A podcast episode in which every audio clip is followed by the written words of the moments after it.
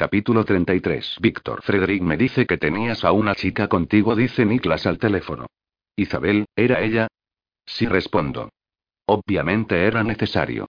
Él lo sabe. Nunca había estado tan dividido con anterioridad. Niklas o Sarai. Siento esta terrible necesidad de ser selectivo acerca de lo que le digo de aquí en adelante. Pero no puedo mentirle acerca de Isabel y Sarai siendo una misma porque hay muchas maneras de que se entere de la verdad. Él probablemente ya tenga las pruebas que necesite. Si le miento él sabrás que no confío en él con ella, y eso puede poner a Sarai en más peligro aún. Le di a Sarai una opción de dónde le gustaría vivir y escogió California. Esa es la única razón por la que la llevé conmigo. Oigo a Niklas tomar una respiración concentrada. ¿Pero la llevaste contigo en una misión? ¿Por qué? Porque por ahora, es conveniente, digo. Considerando la corta cantidad de tiempo que me dieron para llevar a cabo este ataque, no había tiempo para llevar a alguien más. Sé que esta no es la más grandiosa explicación. Hay varias mujeres en Los Ángeles que trabajan para la orden como Frederick y una de ellas pudo tomar fácilmente la parte de Sara y desempeñarla perfectamente así como Frederick desempeñó la suya.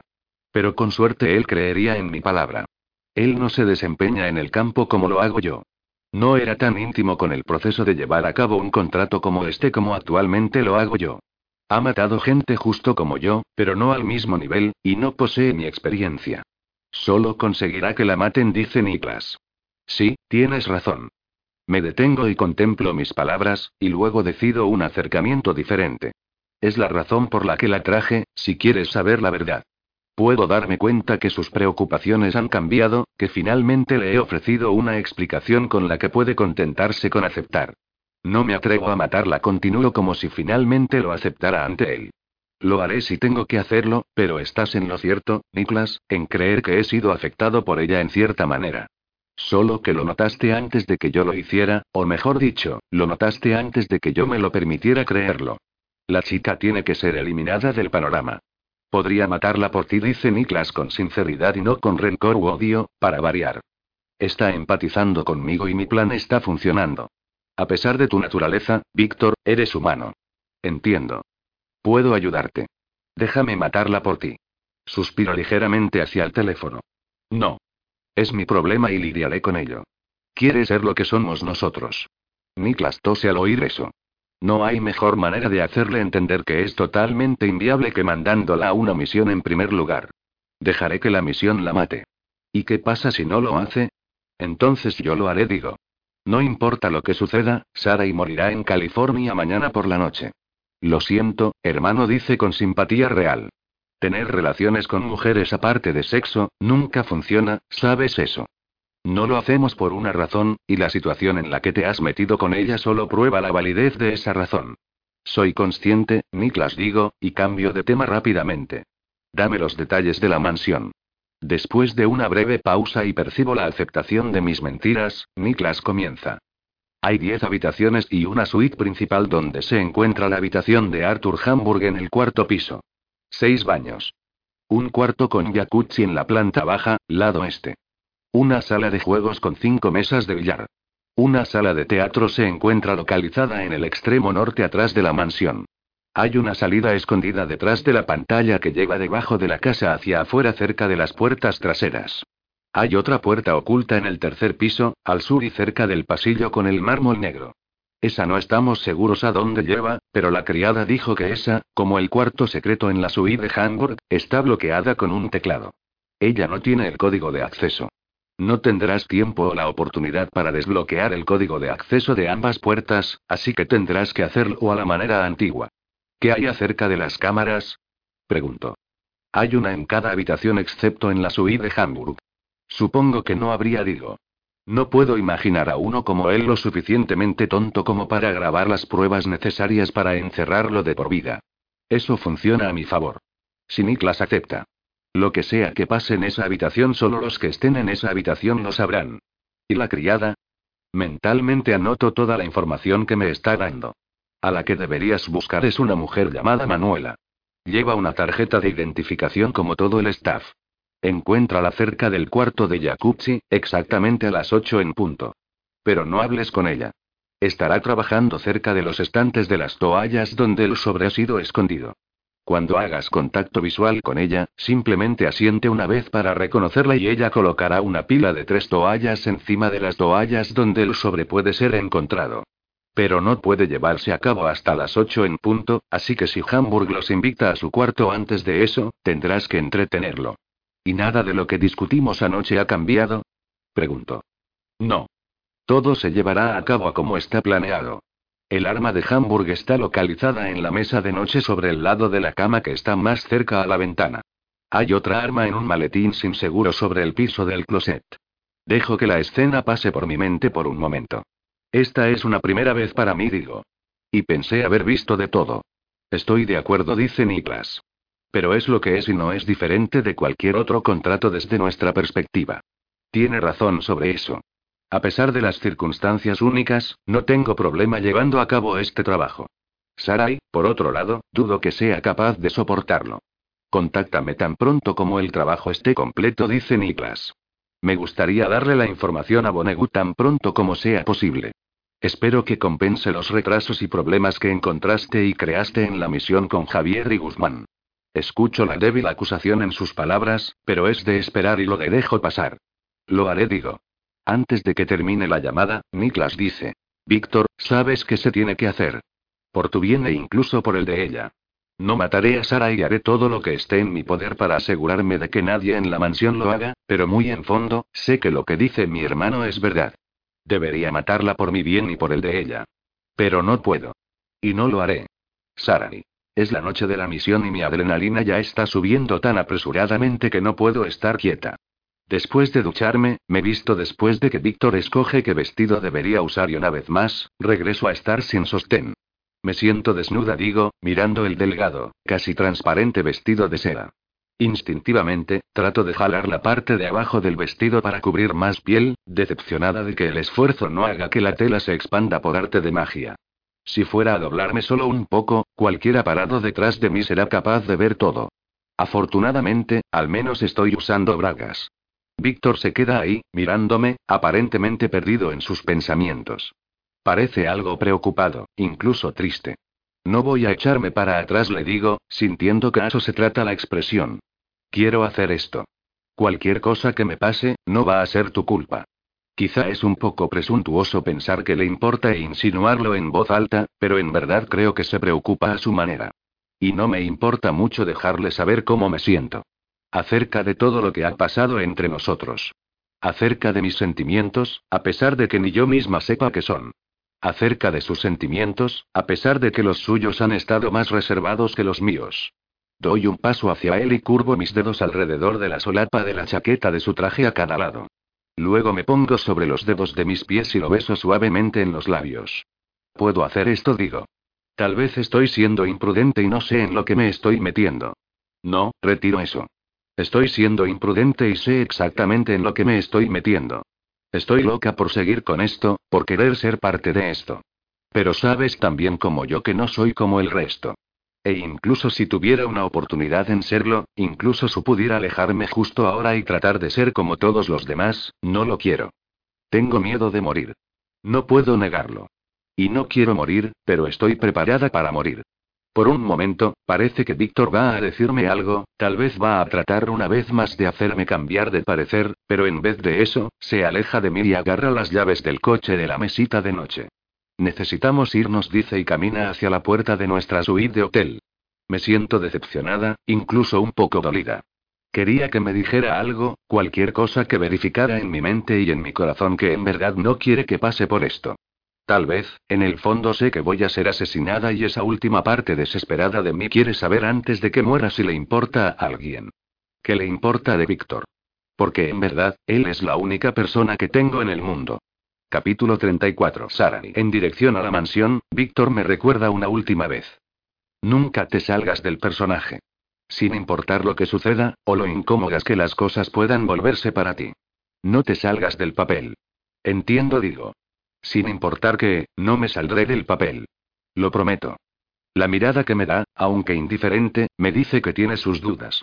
Llegamos a la propiedad de Arthur Hamburg a las siete y media y somos recibidos por una alta reja electrónica y un guardia de seguridad.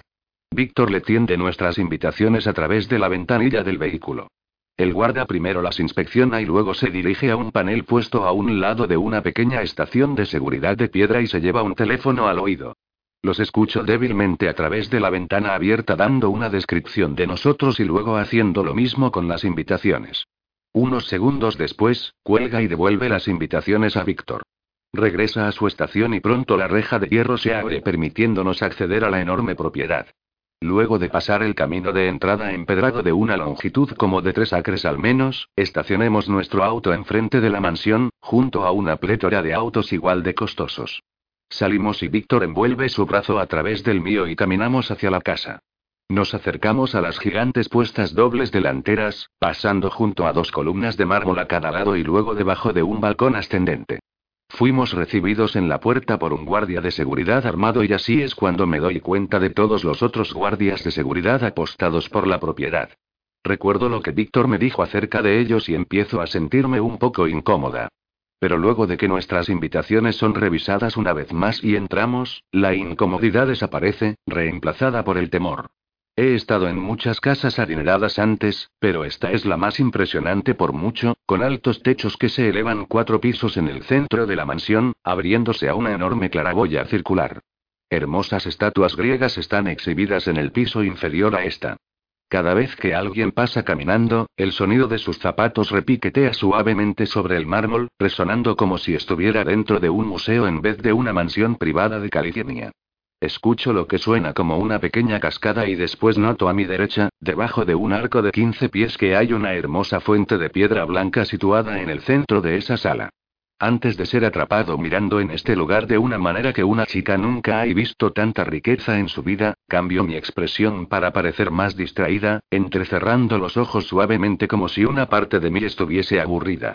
Y cuando alguien llama mi atención, escojo a quién darle un pequeño asentimiento de reconocimiento y a quién ignorar. Sobre todo, ignoro a las mujeres, o las miro brevemente con ojos de desaprobación. Víctor me lleva a través de la enorme sala y luego somos recibidos por un hombre, aunque este hombre no es Arthur Hamburg. Es mucho más joven con cabello marrón arena y ojos marrones. Bienvenidos a la finca Hamburg, dice. Extiende una mano y Víctor la estrecha. Soy Vince Shaw, el asistente del señor Hamburg. Soy Víctor Foy, esta es mi señora, Isabel Seyfried. Extiendo mi mano hacia el hombre con la palma hacia abajo, y la toma entre sus dedos y se inclina para besar la cima. Me pregunto si ese es el verdadero apellido de Víctor. No parece preocupado por usar su nombre verdadero y a menos que Víctor no sea su nombre tampoco y no puedo pensar en eso en este momento. Vince toma una copa de champán de una bandeja cuando un camarero pasa llevándola. El camarero presenta la bandeja frente a nosotros. Por favor, tomen una copa, dice Vince y Víctor toma una de la bandeja y me la da antes de conseguir una para sí mismo. Me disculpo, dice Vince, pero tenía curiosidad por saber cómo obtuvieron tu invitación. Víctor da un sorbo y es lento para responder como si fuera lo bastante importante como para hacer esperar al hombre por ella. Isabel y yo fuimos invitados en el restaurante del señor Hamburg anoche. Hubo un incidente. Oh, sí, por supuesto, dice Vince con una sonrisa conocedora, pero respetuosa. Luego se vuelve hacia mí. Fue compensada con interés por su vestido, supongo, Sí, lo fui, digo y doy un sorbo. Pero debo decir, creo que debería haberse manejado de manera diferente. ¿Oh? ¿De qué manera se refiere? Bueno, resulta que es mi vestido preferido. Sentimental para mí, si debo decirlo. El camarero debería haber sido relevado de su trabajo. Ah, sí, dice Vince. Bueno, eso sin duda puede arreglarse. Hablaré con el señor Hamburg sobre ello personalmente. Eso es, si no quiere hablarlo usted misma cuando se encuentre con ustedes dos más tarde. No digo y aleteo mis pestañas. Confío en que me ahorrará tener que repetirlo. Miro a Víctor, quien parece satisfecho con mi actuación. Por supuesto, dice Vince. No se diga más. Estará hecho. Sonríe, revelando unos dientes parejos y blancos. Me siento terrible por ser la razón por la que ese pobre hombre será despedido, pero me siento mejor al repetirme que él no debería estar trabajando para un hombre como Hamburg de todas maneras. Después de todo, si nos enviaron aquí a matarlo solo puede significar que es un bastardo de alguna manera, forma o estado. Nos relacionamos con Vince por un corto tiempo, pero en su mayor parte yo solo bebo mi champán y escucho mientras ellos dos hablan. De vez en cuando, levanto la mano, doblando mis uñas y viéndolas, estudiándolas por aburrimiento. Noto que Víctor le echa un vistazo a su reloj una vez. El señor Hamburg bajará a saludar a sus invitados en nada de tiempo, dice Vince. Por el momento, siéntanse libres de disfrutar de la champaña George Doebres. Ah, allí está ella. Ondea una mano hacia nosotros y nos damos la vuelta. Me gustaría presentarles a Lucinda Graham Spencer. Le sonríe a Víctor. Seguro la conoce. Una impresionante mujer usando un vestido ajustado blanco que abraza sus curvas de reloj de arena se aproxima con un hombre en un traje. Sí, la he escuchado tocar, dice Víctor. En un concierto en Londres el año pasado. Es brillante. Cariño, ¿cómo estás? Pregunta la mujer llamada Lucinda Graham Spencer extendiendo sus brazos dramáticamente hacia Vince. Víctor y yo damos un paso al costado y ella va deprisa entre nosotros para plantar casi dos besos en cada una de las mejillas de Vince. Pongo mis ojos en blanco. No tan metida en el personaje, tampoco. Lucinda dice Vince, volviéndose hacia Víctor, te presento a Víctor Faust y me señala, a Isabel Seyfried. Son invitados del señor Hamburg. Lucinda se inclina hacia Víctor de la misma manera que hizo con Vince y le besa ambas mejillas. Luego se vuelve hacia mí. Los ojos de Víctor se estrechan en mí en privado, pero no es suficiente para darme una pista y estoy bastante segura de que no puedo leerle la mente. Por lo que, actúo como mi instinto me dice. Un placer conocerte, digo cortésmente, sin dejar que mi aire de soberbia disminuya. Beso sus mejillas a cambio, mis manos ajustadamente suavemente alrededor de sus brazos cuando los de ella están sobre los míos. Los ojos de Víctor me sonríen ahora, aprobando mi decisión y probablemente aliviado por ella. Al parecer, esta mujer es de una estatura mucho mayor de la que yo podría alguna vez tener, y aunque no tengo idea de qué tipo de músico es o por qué es tan importante, sé que debe ser famosa por derecho propio y solo me haría ver como una idiota si rechazo a alguien tan respetado como ella. De hecho, probablemente consiguiéramos ser echados a patadas si lo hacía. Vince deja a Víctor y a mí a solas mientras camina con la mujer a través de la sala para presentarla a los otros invitados. Lo escucho, notando que dice lo mismo que nos dijo a nosotros a todo el mundo y que todos aquí son presentados como invitados del señor Hamburg. Empiezo a preguntarme cómo planea Víctor conseguir la atención exclusiva del señor Hamburg con tantas personas aquí, parejas incluidas, con quien competir.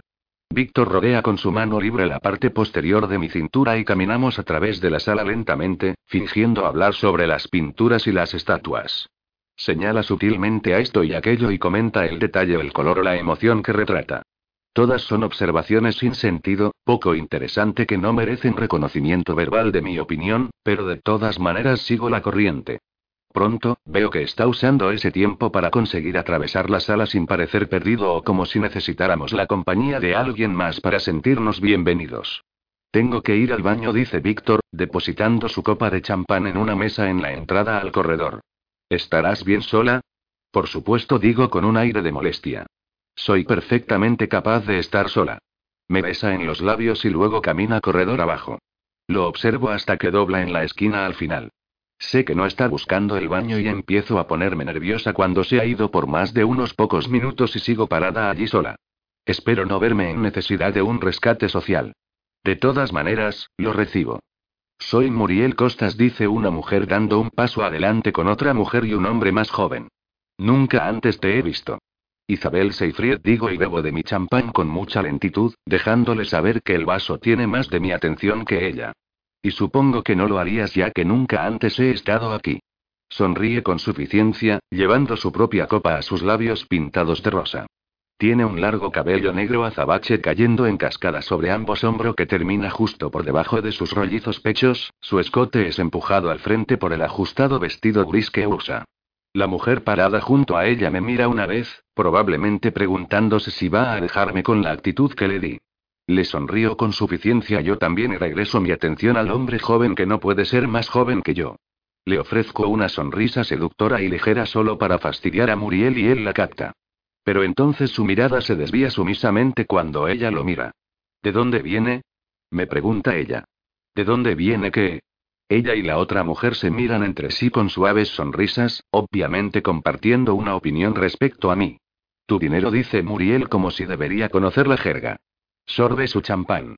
Eres rica, aunque nadie tiene que saber de dónde proviene. Todo mi rostro se ensombrece con una sonrisa confiada. Solo alguien que se siente amenazado hace esa clase de pregunta, digo y miro a los otros dos brevemente para presumir tranquilamente mi victoria de control. Es evidente para mí que ellos son perros perdidos de Muriel Costas y dependiendo de cuál mano le ofrezca los mejores restos, no son inmunes a la influencia. Víctor resurge del corredor. El rostro de Muriel se ilumina cuando lo ve. Se presenta a sí misma inmediatamente, ofreciéndole su mano por el beso de costumbre, el cual sé que no tiene nada que ver con la costumbre y todo con el desafío. Víctor se presta al gesto y mira en los ojos oscuros de ella mientras él se dobla en un medio arco, el cual sostiene un poco más de tiempo del que me gusta. Pero Muriel está complácida y va al grano al mirarme directamente a los ojos para dejarme saber cuánto. Se presentan y empiezan una conversación insustancial nuevamente. Pero en vez de mostrar una pizca de celos, porque sé que nada satisfará a Muriel más, me aparto de los cuatro con la barbilla alzada de manera importante y encuentro mi propio grupo de hombres con quien mezclarme. No estoy segura si esto es un acto que Víctor apruebe, pero no los vuelvo a mirar ni una sola vez para averiguarlo. Si lo hago, me haría pasar como celosa tanto como exhibirlo descaradamente haría. E Isabel Seyfried no se pone celosa fácilmente. Se queda tranquila. No le ofrezco mi mano a los otros tres hombres, solo mi encantadora y segura conversación que nunca ofrecería una mujer. Al menos esperaba a que esto pasara, pero es en este momento cuando tomo las riendas completamente veo que no solo estoy más en el papel de lo que pensé que estaría, sino que estoy empezando a darle a Isabel Seyfried sus propios rasgos. Rasgos que Víctor nunca me dijo técnicamente que le diera. Yo escojo y porque se siente correcto y hacerla despreciar a las mujeres mucho y amar a los hombres más intensamente. Después de todo, si voy a interpretar el papel de alguien más, bien podría llenar todas las piezas faltantes de su personalidad y hacerla completamente realista. Durante mi conversación con estos hombres cuyos nombres ya he olvidado, Víctor se nos une. Siento su mano rodear mi brazo, apretándolo con fuerza. Sabes que no me gusta cuando te alejas de mí, dice. Los hombres no dicen nada, pero nos escuchan intensamente como intrigados por la exhibición de Víctor de su dominación sobre mí. Sonrío solapadamente. Sé que no te gusta, digo, pero se estaba tornando y aburrido allí con tu abuela. Los ojos de Muriel se quedan fijos en los míos escuchando y sonrío con suficiencia a cambio.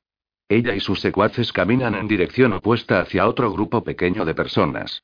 Víctor gira mi brazo, causando que el champán en mi vaso se desborde. La sonrisa rencorosa desaparece de mi rostro un instante. Se inclina hacia mi oído y dice en voz baja. No puedo soportar el pensamiento de hacerlo, Isabel, pero si tengo que hacerlo, te dejaré ir. Su respiración bailotea a lo largo de mi cuello, dándome piel de gallina. No lo volveré a hacer, digo entre susurros, volviéndome cuello en ángulo para que mi boca alcance la suya. Cierro los ojos para besarlo y siento sus labios cerca de los míos, tan cerca que casi puedo saborearlos, pero luego se aparta. Los hombres parados junto a nosotros están mirando en su propia manera privada cuando mis ojos se vuelven a abrir. Arthur Hamburg emerge desde la sala de la fuente con cuatro hombres en traje y la atención de todos se vuelve hacia él. Capítulo 35. Sara. El hombre se ve aún mayor de lo que se ve en su foto. Y más pesado. Estimo que debe estar en los finales de sus 60, de altura media, pero no llegaba a los 1,80 de alto y no menos de 130 kilos, la mayor parte en el estómago y las mejillas. Mientras él permanece allí al frente de la sala con sus secuaces a los costados, no veo a un sencillo hombre con sobrepeso de edad madura, veo un hombre malvado que va a morir esta noche. Es todo lo que puedo pensar. Él va a morir. Y yo voy a estar allí para presenciarlo. De repente, mi interior se bloquea, mi pecho se constriñe, mi estómago un nudo duro, y me siento como si no pudiera respirar. Inhalo aire a través de mis labios entreabiertos y lo dejo salir muy lentamente a través de mi nariz. Calma, Sarani. Solo mantén la calma. No pensé que me afectaría de esta manera, conocer el destino de un hombre, prácticamente controlando el si vive o muere simplemente por tener el conocimiento de que él no tiene. Pero a pesar de la ansiedad que siento mientras la realidad de la situación me pone al día, no me arrepiento de venir aquí. Puede que no sepa lo que Arthur Hamburg ha hecho para merecer la muerte, pero confío en las palabras de Víctor y yo sé que él está lejos de ser inocente o no estaríamos aquí. Arthur Hamburgo se dirige a sus clientes, agradeciendo a todos por venir esta noche y sigue y sigue sobre cosas superfluas a las que todo el mundo asiente y acepta y sonríe y ofrece su propio comentario. Y él hace bromas por las que se ríe antes que nadie, pero ellos siempre se ríen también, porque sería descortés no hacerlo, por supuesto. Incluso me encuentro riendo ligeramente a una broma que todo el mundo parece encontrar divertida y que yo realmente no. Víctor me mueve para quedar delante de él, presionando la parte posterior de mi cuerpo contra el frente del suyo. Su boca explora mis hombros desnudos, y sus manos descansan en mis caderas. Pero el afecto es breve, solo para el espectáculo, y su atención está de vuelta en Arthur Hamburg, el cual me doy cuenta en ese personal espacio-tiempo tiene con la mirada fija en nosotros a través del cuarto. Puedo ver la deliberación en sus ojos, el cambio repentino en su comportamiento. Después de unos cuantos anuncios, termina la pequeña charla y deja a todos a reunirse y disfrutar ellos mismos de la forma en que habían estado haciendo antes que él entrara en la habitación. Lo siguiente que sé, es que él está caminando en línea recta hacia nosotros. Víctor Arthur Hamburg me estrecha la mano mientras me presento yo y a Isabel. Mi asistente me dice que se han encontrado un problema en mi restaurante anoche. Él sabe muy bien que éramos nosotros dos. Él nos observó desde esa habitación privada suya, escuchó nuestras interacciones en la mesa a través del pequeño micrófono situado en el interior del centro de mesa. Sí le digo con un asentimiento de cabeza. Perdóneme por decir esto, pero creo que un cambio en la manera en que su gerencia contrata a su personal es necesario. Hamburg sonríe para ocultar lo que está haciendo en realidad. Estudiándonos a mí y a Sarai, obteniendo una impresión de nosotros más de la que ya tenía en el restaurante, imaginándonos con él en su habitación. A él no le importa nada el incidente en el restaurante o ser demandado. Eso no tiene nada que ver con el por qué nos invitó aquí. ¿Es usted de Los Ángeles?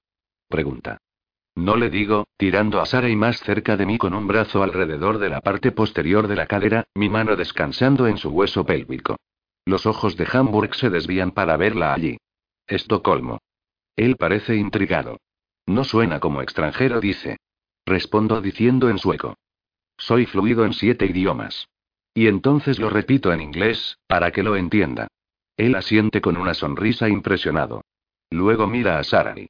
¿Y qué hay de ti? Ella es de Nueva York, le respondo por ella. Sarai se mantiene en silencio esta vez. Hamburg se vuelve hacia mí de nuevo y pregunta. Ella es tú y él busca en su mente la forma más segura de hacer la pregunta. ¿Mi propiedad? Digo por él, haciéndole saber que es perfectamente aceptable hablar de las cosas de algún modo tabú. Sí, lo es. Y en su mayoría, ella lo disfruta. Él levanta una ceja canosa tupida. ¿En su mayoría? Pregunta con curiosidad. ¿Qué pasa con el resto de su pensar? Él mira a Sarai, una leve sonrisa en los bordes de sus labios envejecidos. El resto de mí tiene una mente propia, dice Sarai como Isabel. Suspiro y sacudo la cabeza, rozando mis dedos a lo largo del hueso de su cadera. Sí, así es, lo admito, le digo. Prefiero una mujer que da pelea. Así que, ¿ya han estado por el otro camino, lo entiendo? Pregunta Hamburg y sé que él se está refiriendo a la sumisión completa, ser dueño de una mujer que hará cualquier cosa y todo lo que le dicen sin que se agriete la más mínima expresión de malestar o rechazo. Una vez le respondo. Estoy contento con Isabel, independientemente de su boca de veces. Hamburg la observa con más atención ahora, así como a mí. Le gustan tanto las mujeres y los hombres, después de todo. Y él también le gustan las mujeres que dan pelea, como Isabel. La única diferencia es que los que él ha disfrutado fueron forzados aquí en contra de su voluntad. De repente, Hamburg levanta la barbilla con orgullo y dice, me gustaría mucho hablar con usted en privado. En mi suite. Si está interesado en ofertas lucrativas. Usted está interesado en ofertas lucrativas, ¿no es así? Sonríe y moja sus labios brevemente con su lengua. Pienso en ello un momento, jugando con su cabeza, haciéndole saber solo por la mirada en mis ojos que me interesa, pero no estoy desesperado. Estoy dispuesto a escuchar la oferta, por lo menos le digo. Sus ojos se iluminan. Se vuelve hacia el hombre del traje a su lado, le susurra algo al oído y se vuelve de nuevo a nosotros mientras el hombre toma el ascensor de cristal hasta la planta superior. Caminen conmigo, dice Hamburg y los dos lo seguimos hacia el ascensor.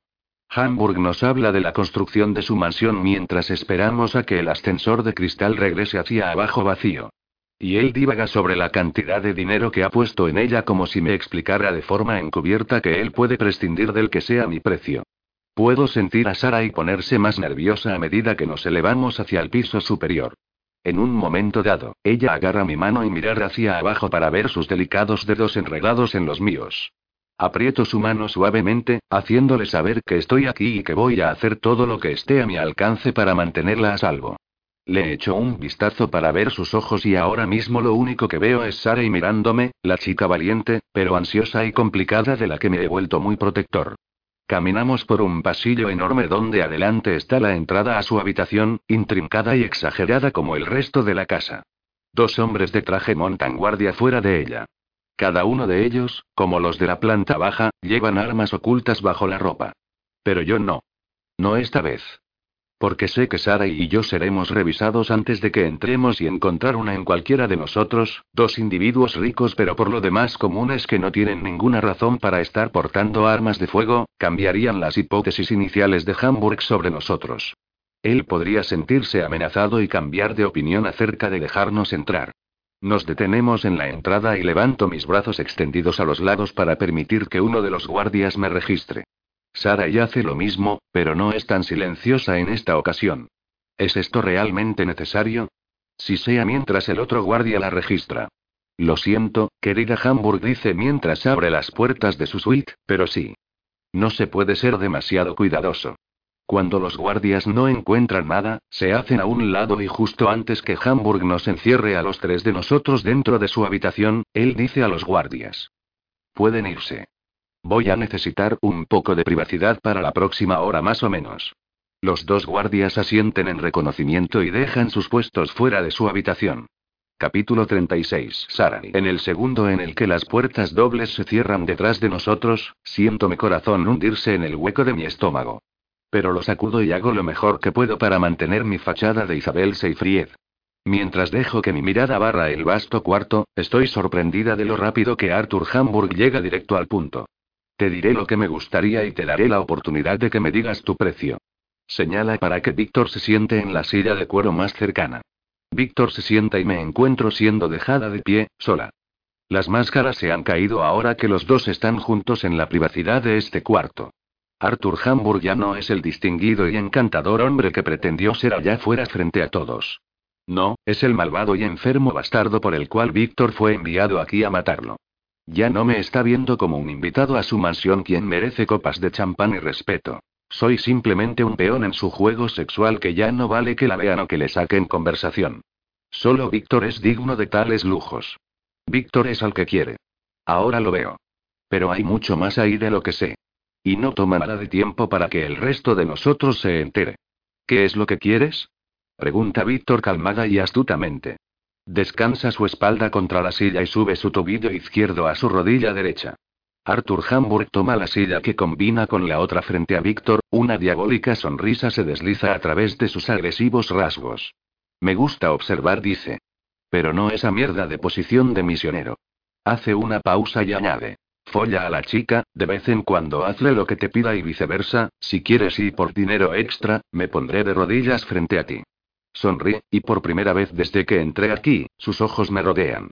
Mientras estoy teniendo un ataque de pánico en secreto, Víctor reflexiona por un momento, haciendo que parezca que está tomando la oferta en consideración. Víctor me mira. De ninguna manera le digo en ese momento. Él es asqueroso, Víctor. No estoy de acuerdo con esto. Víctor se pone de pie y me agarra casualmente por el codo. Harás lo que te diga, dice. Sacudo la cabeza de un lado a otro, mirándolos, tratando de no salirme del personaje, pero encontrando más y más difícil de lograrlo. Puedo hacer esto, me digo mientras los fuertes latidos de mi corazón se elevan sobre la voz en mi cabeza. Víctor no me lastimará. De ninguna manera. Tengo que creer eso. ¿Por qué no solo mata al cerdo ahora? No lo entiendo y con mi codo aún agarrado en su mano, Víctor se voltea hacia Arthur Hamburg y dice. 50.000. Y el rostro de Hamburg le ilumina. Y será otros 50 si dejo que te pongas de rodillas frente a mí. Siento mis ojos agrandarse en mi cráneo. Es un trato. No digo y trato de soltar mi brazo, pero entonces Víctor estrecha sus ojos hacia mí y me rindo. Inclínate sobre la mesa, dice Víctor. ¿Qué? Mira a la pesada mesa cuadrada de mármol a mi derecha, moviendo nada más que sus ojos. Ahora, Isabel demanda. Oh por Dios. Vacilante, camino hacia la mesa y pongo mi estómago y pecho sobre ella de la cintura para arriba. Ya siento el aire del cuarto contra la tela de mis bragas. Trago duro. Víctor viene encima de mí y levanta mi corto vestido hasta mi trasero, dejándolo en mi espalda baja. Una de sus manos aprieta mi nalga. Hazla llorar, dice Arthur Hamburg desde la silla detrás de mí. Tengo cosas que podrías usar si quieres. Puedo hacerla llorar sin ellas, dice Víctor, bajando mis bragas y dejando de caigan alrededor de mis tobillos. Jadeo incómodamente mientras estoy expuesta. Pero quizá las use. Ha pasado un tiempo desde que en verdad la lastimé. Arthur Hamburg hace un extraño sonido que nunca había escuchado antes. Oh, sí, me gustaría mucho ver eso. Golpea sus manos y añade con un espeluznante deleite. ¿Qué tan chica es? Tengo un bate de goma. Me congelo contra la mesa, su comentario sacando el aire de mis pulmones. Maldición, ¿está de broma? Estoy lista para matarlo ahora. Él podría ser mi primer asesinato. Estoy lista para hacerlo. Mis manos comienzan a temblar debajo de mi pecho. Quédate en el personaje, Sara, y sin importar qué. Entonces, de repente, como si ya no estuviéramos en este cuarto con este maldito bastardo enfermo, siento los dedos de Víctor deslizarse dentro de mí y me mojo instantáneamente. Jadeo bruscamente, el cálido aliento emanando de mis labios recubre la mesa a centímetros de mí con humedad. La observo aparecer y desaparecer con cada respiración rápida que tomo. Abre las piernas, instruye Víctor. Al principio, no lo hago, pero cuando mete ambas manos entre mis muslos y los fuerza a separarse, exponiéndome completamente, no peleo con él, solo agarro el borde de la mesa con la punta de mis dedos y enderezo mi espalda. Mi mente lucha con lo que está mal con esto. Sé que está mal y es asqueroso porque ese hombre está sentado ahí, observando esto. Pero la otra parte de mí, la parte que está comenzando a bloquear completamente de mi mente la presencia de Arthur Hamburg, quiere que Víctor haga esto conmigo. Trato de cerrar mis ojos e imaginar solo a Víctor en el cuarto y funciona por un minuto o dos hasta que escucho de nuevo la voz de Arthur Hamburg. Sí, es bastante rosa. Muy pequeña, dice y aprieto los dientes. Víctor comienza a detenerse. Sabes, dice él, tal vez podrías mostrarme lo que tienes. La follaré un poco primero, abrirla un poco, y luego, y no digas más, dice Arthur Hamburg con una sonrisa sádica en su voz. Lo escucho levantarse de la silla y luego sus zapatos de vestir golpean contra el piso mientras camina. Veo que sus pantalones ya están desabrochados, su camisa fuera del pantalón, descuidadamente sobre su grotesco estómago. Ya se había estado tocando. Mientras se aproxima a lo que parece un gran closet, se detiene a medio camino y se voltea hacia Víctor. Parece estar contemplando intensamente hasta que dice. Estaría bien si permito que mi esposa mire conmigo, Después de una momentánea pausa, Víctor responde. Una persona más no era parte del trato. Reflexiona. Pero supongo que estaría bien. ¿Está abajo? Oh, bien, dice Arthur Hamburg, frotando sus gordas manos. Continúa caminando hacia el closet, abriendo las enormes puertas para revelar una entrada más grande que la de una habitación promedio. No, la mantengo aquí. Ah. La mantiene ahí, Sintiendo que esto ha llamado algo más que la atención de Víctor, miro hacia arriba mientras pasa por mi lado. No tengo ni idea de lo que él está haciendo, no estoy segura de si debería quedarme como estoy, o de hacer lo que preferiría hacer y levantarme para que mi vestido vuelva a caer sobre mi trasero. Espero unos cuantos minutos más. No estés tan sorprendido cuando la veas, dice Arthur Hamburg. Parece que como si él estuviese presionando en una serie de números sobre un teclado plateado en la pared, en el interior del armario. En cierto modo, mi Mary es como tu Isabel. ¿En serio? Víctor dice ingresando en el armario con él. Otra puerta maciza se abre de la pared en el interior del armario para revelar otra habitación. Sí, continúa Arthur Hamburg. Aunque ella es mucho más sumisa que la tuya. Entonces oigo un ruido fuerte y un bang mientras los dos desaparecen en algún lugar dentro de la habitación oculta. Me doy prisa en subir mi ropa interior y me apresuro a cruzar el espacio para ver qué es lo que está pasando, casi tropiezo en mi camino debido a los tacones. Víctor. Entra, Isabel, ahora. Le oigo gritar y a pesar de que me llamó Isabel, sé por el tono de urgencia en su voz que está hablándome como Sarani. Una vez que pude abrirme camino más allá de los altos estantes dentro del armario y rumpo en la habitación oculta, estoy sorprendida y confundida de lo que veo, incapaz de formar ideas mucho menos palabras. Víctor tiene presionado la cara de Arthur Hamburg contra la pared con una apretada corbata envuelta alrededor de su grueso cuello. Su cara se hincha sobre la restricción del tejido, su piel se está poniendo de un rojo oscuro y púrpura. Una mujer yace en un catre junto a la pared usando un transparente vestido largo de algodón blanco y está manchado de sangre y orina. En el armario, dice Víctor, presionando su cuerpo contra el hombre que está luchando, hay un maletín en el suelo con una pistola. Tómala.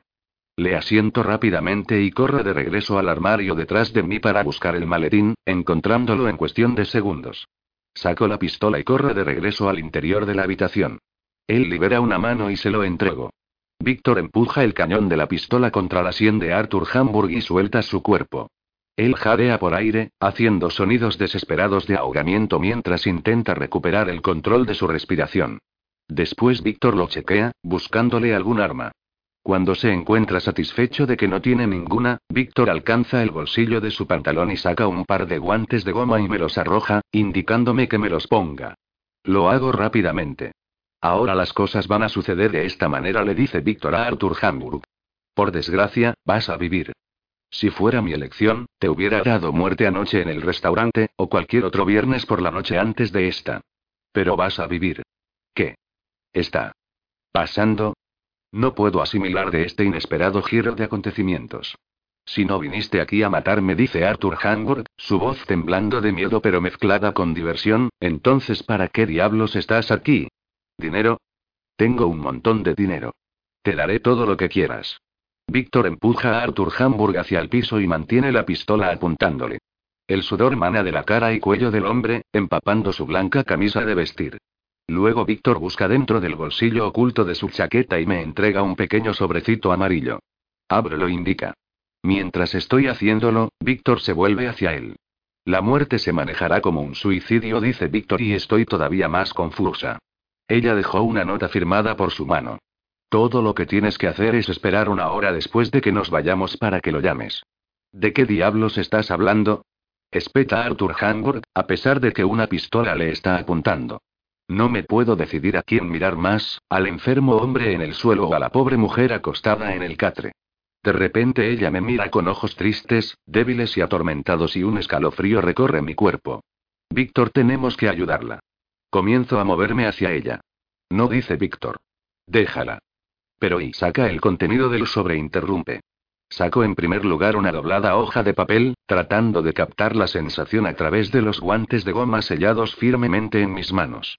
Léelo, dice. Con cuidado, lo despliego y miro hacia abajo a la bonita escritura de una rúbrica tinta azul.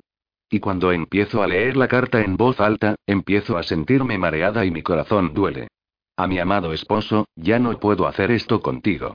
He avergonzado a mi familia, a nuestros hijos, nos hemos avergonzado a nosotros mismos, Arthur. Ya no te amo. Ya no me amo. No amo a nadie porque no puedo. No he sido capaz de sentir una emoción válida en 12 años de los 30 que he estado casada contigo. Ya no puedo vivir de esta manera. Muchas veces quise buscar ayuda, tal vez ser medicada. No lo sé, pero después de tanto tiempo, después de años de querer ayuda, esto comenzó a no importarme. Siento tanto que tengas que verme a esta manera. Siento tanto que no pudiera acudir a ti en busca de ayuda. Pero no quería ayuda. Solo quería que terminara. Y eso es lo que estoy haciendo. Lo estoy terminando. Adiós, Arthur. Atentamente, Mary. El hombre no puede dejar de ver a su esposa. Su floja barbilla vibra mientras trata de retener las lágrimas. Pero todavía no siento una pizca de remordimiento por él. No solo porque todavía estoy luchando para entender qué ha pasado, sino porque sé que es un hombre enfermo y no se merece remordimiento. ¿Por qué estás aquí? Pregunta él, su ronca voz estremeciéndose. Víctor me mira. Dame la tarjeta SD, dice. Saco la diminuta tarjeta cuadrada de la esquina en el fondo del sobre y la coloco en la mano libre de Víctor. La sostiene para Arthur Hamburg metida entre su pulgar y su dedo índice. Toda la información ya ha sido transferida a mi empleado. Los nombres de tu larga lista de clientes, las locaciones de tus operaciones subterráneas, el vídeo de evidencia que tu querida esposa grabó del que no sabías nada. Todo está aquí. Tira la tarjeta SD hacia el pecho de Arthur Hamburg. Si alguien viene a buscarme a mí o a Isabel por la muerte de tu esposa y no se maneja como un suicidio, toda esa información se dará a conocer al FBI.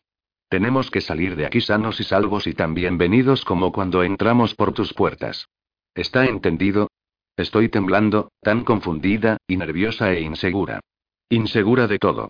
Arthur Hamburg asiente, el sudor sigue cayendo de su barbilla y cejas. La mujer estira su mano, pero luego cae de nuevo a su lado. Dos jeringas vacías yacen cerca de sus piernas. Está fuertemente drogada. Mis ojos barren el resto de su cuerpo, viendo las curvas de sus brazos y alrededor de sus tobillos manchadas con marcas de agujas. Ya no puedo evitarlo más, me apresuro hacia ella con toda la intención de ayudarla a levantarse. Pero Víctor se estira y me agarra por el brazo, deteniéndome. Me mira ferozmente a los ojos, el arma sigue apuntando a Arthur Hamburg. Ella es el objetivo, me dice, jalándome cerca de él. Ve al cuarto, a la mesita de noche sobre el lado de la cama que está más cerca de la ventana. Hay otra arma en el cajón.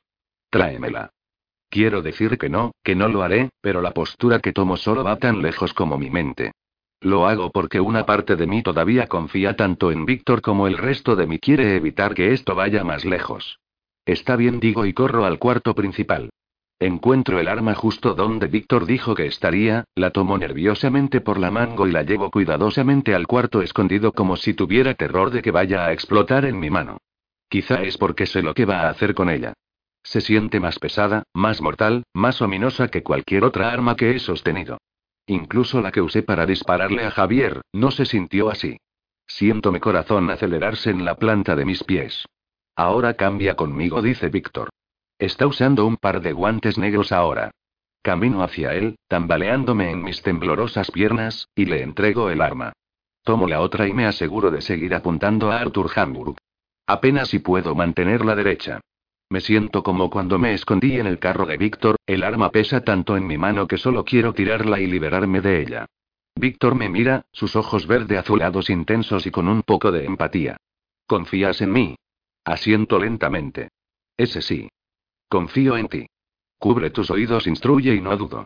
Sin otra palabra, camina sobre la esposa y se inclina hacia adelante, levantándola del catre a una posición sentada. Su cuerpo está tan débil y desconectado que apenas puede mantenerse derecha por sí sola. Sus ojos se abren y cierran aparentemente por cansancio o las drogas mientras Víctor pone el arma en su mano, doblando sus dedos alrededor del mango y su dedo índice en el gatillo. Me siento como si fuera a vomitar, pero la adrenalina no me dejará. Víctor posiciona su cuerpo frente a ella y mete el arma bajo su barbilla y aprieta el gatillo con su dedo. Oigo el disparo reverberar a través del cuarto con gruesas paredes, pero mis ojos se cierran antes de ver la sangre. Arthur Hamburg grita el nombre de su esposa y luego se desploma contra el suelo, su cuerpo de gran tamaño temblando con emoción. Víctor se para detrás de mí en una manera que me hace pensar que está protegiendo mis ojos del horrible espectáculo de la esposa. Es un tranquilo gesto que encuentro inesperado y me da refugio. Tienes una hora, dice Víctor. Tal vez quieras armar tu historia. Vete a la mierda. Vete a la mierda. Grita Arthur Hamburg, saliva sale de su boca. Nos señala, apenas levantando su rostro unos centímetros de suelo. Vete a la mierda. Nunca hubiera pasado, añade Víctor. Luego envuelve un brazo alrededor de mis hombros y me saca del cuarto, aún protegiéndome de la vista lo mejor que puede. Quiero separarme de él solo lo suficiente para correr de regreso y patear en el estómago al asqueroso bastardo con mis tacones, pero no puedo sabiendo que la mujer yace muerta solo a unos metros de él. No es verla sangrando lo que hace mirarla tan escalofriante y he visto tanta muerte como para estar afectada en esa manera y sino la terrible sensación de ella siendo inocente y necesitando ayuda lo que lo hace insoportable. ¿Qué ha hecho Víctor? Capítulo 37. Víctor. Detengo a Sara y en las puertas de la suite y la giro para encararla, mis manos están sobre sus brazos. La sacudo. Escúchame, digo, y ella alza sus ojos. Todavía sigues en el personaje cuando salgamos de aquí. Actúa como lo hiciste antes de que algo de esto sucediera. ¿Entiendes? La vuelvo a sacudir. Ella asiente erráticamente para después inhalar hondamente mientras yo pongo el cerrojo en el interior de la puerta de la suite antes de cerrarla. Cuando salvos salgamos de esta propiedad, yace todo en manos de Hamburg. Si decide que nos quiere ver muertos más de lo que quiere permanecer fuera de prisión y perder toda su fortuna, entonces los siguientes cinco minutos serán muy complicados. Tengo un arma, la pistola de la maleta del armario. Nueve balas en la cámara. No tengo plena confianza en si puedo ser capaz de derribar a los guardias que nos dispararán solo con nueve balas. Si estuviese solo y no tuviese a Sara y junto a mí, podría conseguirlo. Cabeza arriba le susurro con dureza a Sara y a mi derecha. Alza la barbilla y deslizo mi mano alrededor de su cintura a la vez que avanzamos casualmente hacia el elevador de cristal. Los dos guardias que están posicionados afuera de la habitación de Hamburg no están a la vista, pero hay uno al final del pasillo. Al igual que los otros, este lleva un auricular. Pasamos a su lado con desinterés y Sara y trabaja su encanto, sonriendo un poco viperina hacia él. Seducido por ella, él le sonríe como un idiota hasta que el elevador nos hace descender hasta debajo de su piso. Ah, allí están, dice Vince Shaw, el asistente de Hamburg, cuando salimos del elevador en la planta baja. ¿Ya se van? Deberían quedarse un momento más, Lucinda va a tocar para nosotros esta noche. Está de pie con ambas manos dobladas meticulosamente frente a él. Sonrío y meneo la cabeza. Me encantaría, pero tengo un vuelo a primera hora que abordar. Pero quiero quedarme, dice Sara y como Isabel y con un pequeño gimoteo en su voz.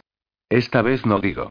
Sabes que siempre pierdo los vuelos a primera hora de la mañana si no consigo dormir al menos seis horas la noche anterior. Por favor, Víctor. Apoya su cabeza en mi brazo. Ignoro sus esfuerzos artificiales y extiendo la mano para estrecharla de Vince.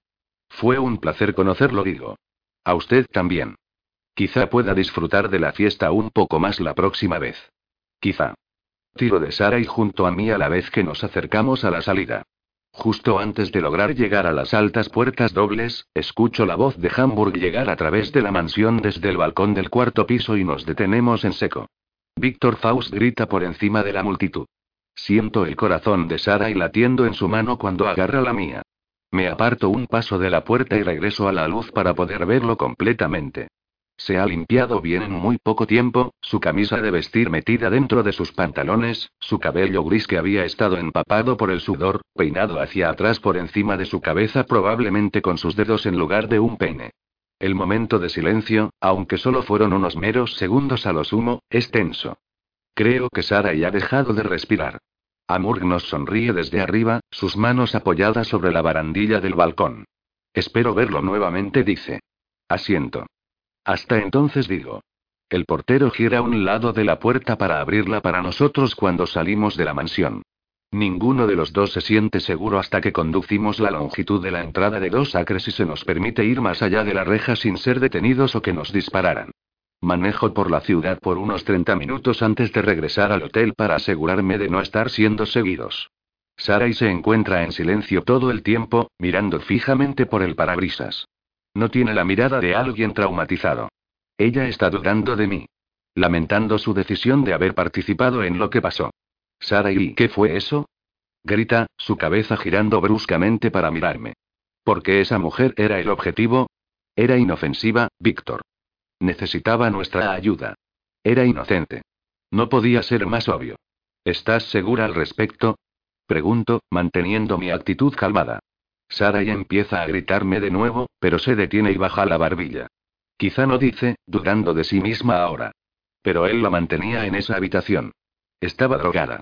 Indefensa. Una prisionera. No entiendo y mira nuevamente por el parabrisas. Parecía de esa manera, sí digo. Pero Mer y Hamburg se lo merecía tanto como Arthur. Entonces, ¿los dos ordenaron el asesinato? Pregunta, su mirada fija en mí. ¿Por qué asesinarla y a él no? Mer y Hamburg ordenó el asesinato, digo, y los ojos de Sara y se empañan con incredulidad. Los dos han estado involucrados en numerosos casos de violación y asesinato, muertes accidentales causadas por asfixia erótica, pero no obstante asesinatos, todos cubiertos por sus grandes cuentas bancarias. Han estado involucrados en este estilo de vida la mayor parte de su matrimonio. Hace un año, Mer y Hamburg y de acuerdo a ella y decidió que no quería ser parte de esa vida más tiempo. Sus demonios la alcanzaron. Cuando intentó hablar con Arthur sobre salirse de eso, buscar ayuda y enderezar sus vidas, se volvió contra ella. Resumiendo, él la volvió adicta a la heroína y la mantuvo encerrada en ese cuarto para que ella no pudiera destruir todo lo que tenían. Pero él la amaba. En su propia manera retorcida, la amaba. Eso fue evidente al ver su reacción ante la muerte de ella. Sara y niega con la cabeza lentamente, intentando asimilar la verdad. ¿Cómo sabes todo esto? Leí el expediente, digo. No suelo hacerlo, pero en este caso pensé que era necesario. Porque yo estaba contigo, dice y asiento. Sabías que tendría preguntas. Sí. Aparta la mirada. ¿Cómo pudo mantenerla alejada de la mirada pública por tanto tiempo? Alguien tendría que saber algo. Sus hijos. La carta decía que tenía hijos. Sí, los tienen, digo.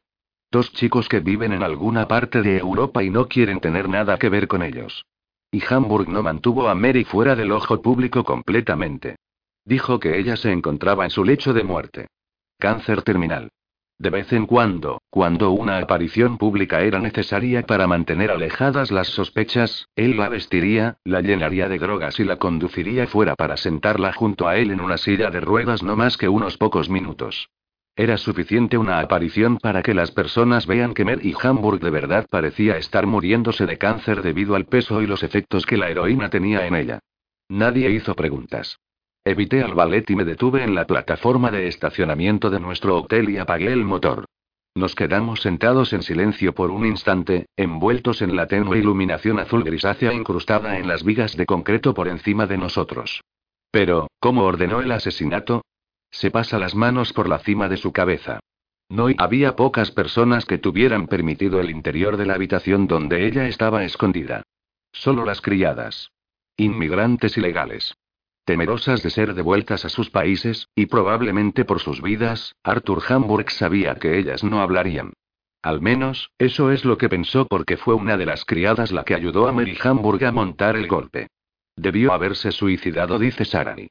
Si se tratara de mí, no pasaría por todos estos problemas. Lo harías si no pudieras animarte a quitarte tu propia vida. Hay muchas personas así allá afuera, Sarani. Listas para morir, pero temerosas de hacerlo por sí mismos. Ella no responde. ¿Crees que vendrán tras nosotros? Pregunta. Abro la puerta y salgo para moverme a su lado y abrirla de ella. Ahora no. Lo habría hecho antes de que nos fuéramos si hubiese sido el caso. Extiendo mi mano hacia la de ella. Entrelaza sus dedos con los míos y la ayudo a salir del auto. Luego de cerrar la puerta, agrego. Hamburg tiene mucho que perder. Pero eso no quiere decir que no ideará algún plan para vengarse de mí de alguna manera que crea que no pueda ser asociada a él. O a mí dice y me mira desesperada. Podría vengarse de mí. Golpeo la alarma del llavero dos veces y el vehículo hace un pitido, resonando fuertemente a través del estacionamiento. Esta vez no respondo. Camino con ella hacia el elevador y subimos a nuestra habitación en la planta superior. No pienso para nada en Arthur y Maru Hamburgo lo que pasó esta noche. Sobre todo, pienso en Sara y lo que pasó conmigo. No murió, pero siento como si otra parte de ella sí lo hiciera. Y es 100% mi culpa. Sabía que no debí traerla aquí. Soy plenamente consciente de mis propias acciones y lo inexcusables que son. Lo acepté en el momento en que Sara y no se echó para atrás en la última oportunidad que le di. Debería haber sido yo, en ese entonces, quien le pusiera un fin a que ella se involucrara más en esto. Elegí un camino diferente. Y no lo lamentaba. Hay algunas cosas de las que Sara y yo tenemos que hablar y espero que la manera en que la toqué en la suite de Hamburg sea una de las primeras. Me preparo para ello, pero cuando entramos en la habitación y se quita los tacones, me sorprende diciendo. Quiero matarlo. Se sienta en el extremo de la cama y vuelve su cabeza para mirarme, resolución habitando en sus ojos. Ese hombre tiene que morir, Víctor. Tiene que pagar por lo que ha hecho. Tiene que pagar con su vida, al igual que ella, esta es mi prueba. Sarai tiene la sangre de una asesina. Ya no hay ningún error al respecto. Sé que yo no la hice de esa manera. La vida lo hizo, no yo. Pero sé que soy quien finalmente retiró el velo de sus ojos para hacerla verlo. Es solo cuestión de tiempo antes de que un golpe sea ordenado contra él también digo. Me quito la chaqueta y la corbata, cubriendo el respaldo de una silla con ellos. Deberíamos haberlo hecho cuando tuvimos la oportunidad, dice. Retirando los botones de mi camisa de vestir, la miro sentada allí, mirando la pared, y me pregunto de qué manera se está imaginando matar a Hamburg. Es sangrienta. Es vengativa. Estoy seguro de ello. Pongo mi camisa encima de la silla junto a la chaqueta y camino hacia ella, quitándome los zapatos en el camino. Si lo hubiésemos hecho esta noche, digo, sentándome en el extremo de la cama a su lado, no habríamos logrado salir con vida. No era parte de la misión. Cada misión debe ser planeada con precisión. Aléjate de lo planeado y triplicarás tus chances de exponerte o ser asesinada. Nos quedamos sentados en silencio, ambos mirando hacia adelante, ambos enredados en nuestros pensamientos. Me pregunto si los de ella son sobre mí. No puedo evitar que los míos sean sobre ella. Capítulo 38. Sarani. No quiero que Víctor me deje nunca.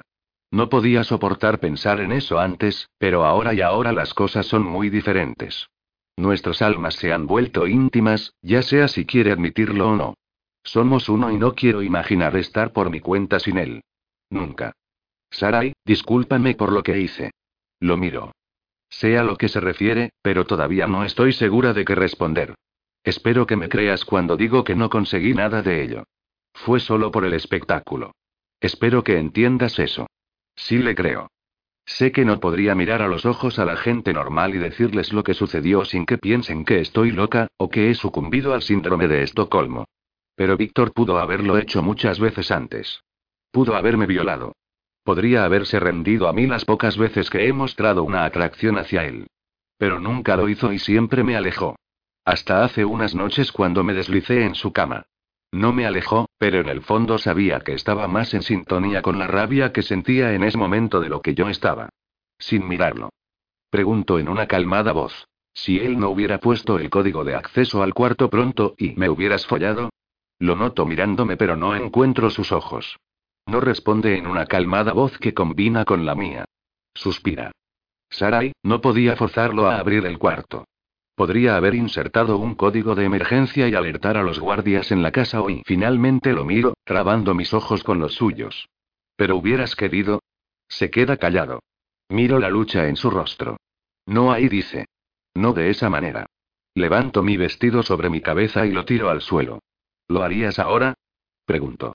No responde, pero ya he aprendido que la única manera de conseguir lo que quiero de él es no cediendo. Me levanto de la cama y me muevo para ponerme entre sus piernas. Sus dos manos se mueven a mis muslos lentamente y mete sus dedos detrás del elástico de mis bragas. Sus labios tocan mi vientre, la punta de su lengua rozando la piel entre mis costillas tan lento que me da escalofríos por todo el cuerpo. Paso mis dedos por su cabello mientras desliza mis bragas sobre mis caderas y las baja por mis piernas. Luego me siento a horcajadas en su regazo. Lo beso lentamente y susurro una vez más. ¿Lo harías, Víctor Faust? Si es que ese es tu nombre. Empujo el lado de su rostro con mi barbilla. Solo con una condición susurra con vehemencia en mi boca. ¿Cuál condición? Besa mis labios lentamente. Que esta vez yo tengo el control. Abro mi boca cerca de la suya, jugueteando con un beso que quiero que tome de mí, las puntas de mis dedos se cierran gentilmente en su mandíbula. Me mira a los ojos por un momento, leyendo mis pensamientos. Y luego sus dos brazos se envuelven posesivamente alrededor de mi cuerpo, aplastándome contra él. Su beso es voraz, sus fuertes dedos clavándose en la piel de mi espalda y puedo sentir la distintiva dureza de su polla a través de la tela de sus pantalones que me hace temblar.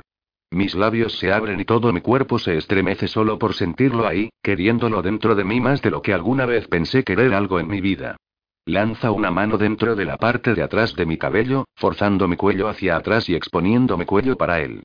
Besa mi garganta hacia arriba en una perfecta línea recta hasta que encuentra mi boca de nuevo y toma mi labio inferior entre sus dientes. Siento dos de sus dedos deslizarse dentro de mí. Jadeo, mi cabeza sigue hacia atrás en su agarre, y muevo mis caderas gentilmente contra sus dedos. Te quiero dentro de mí, digo sin aliento. Maldición, ya no puedo soportarlo más.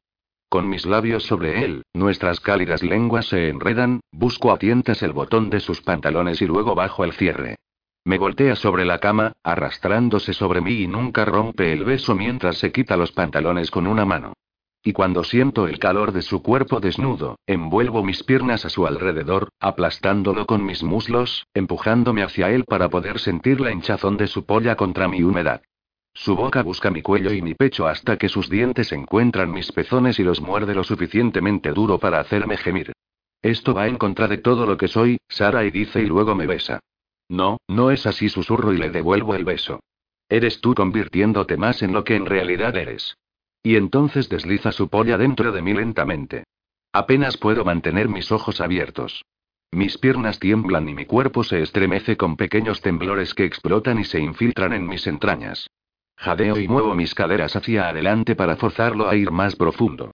Nunca imaginé que el sexo podía sentirse así, que la manera en la que mi cuerpo está reaccionado a él podría jamás sentirse así.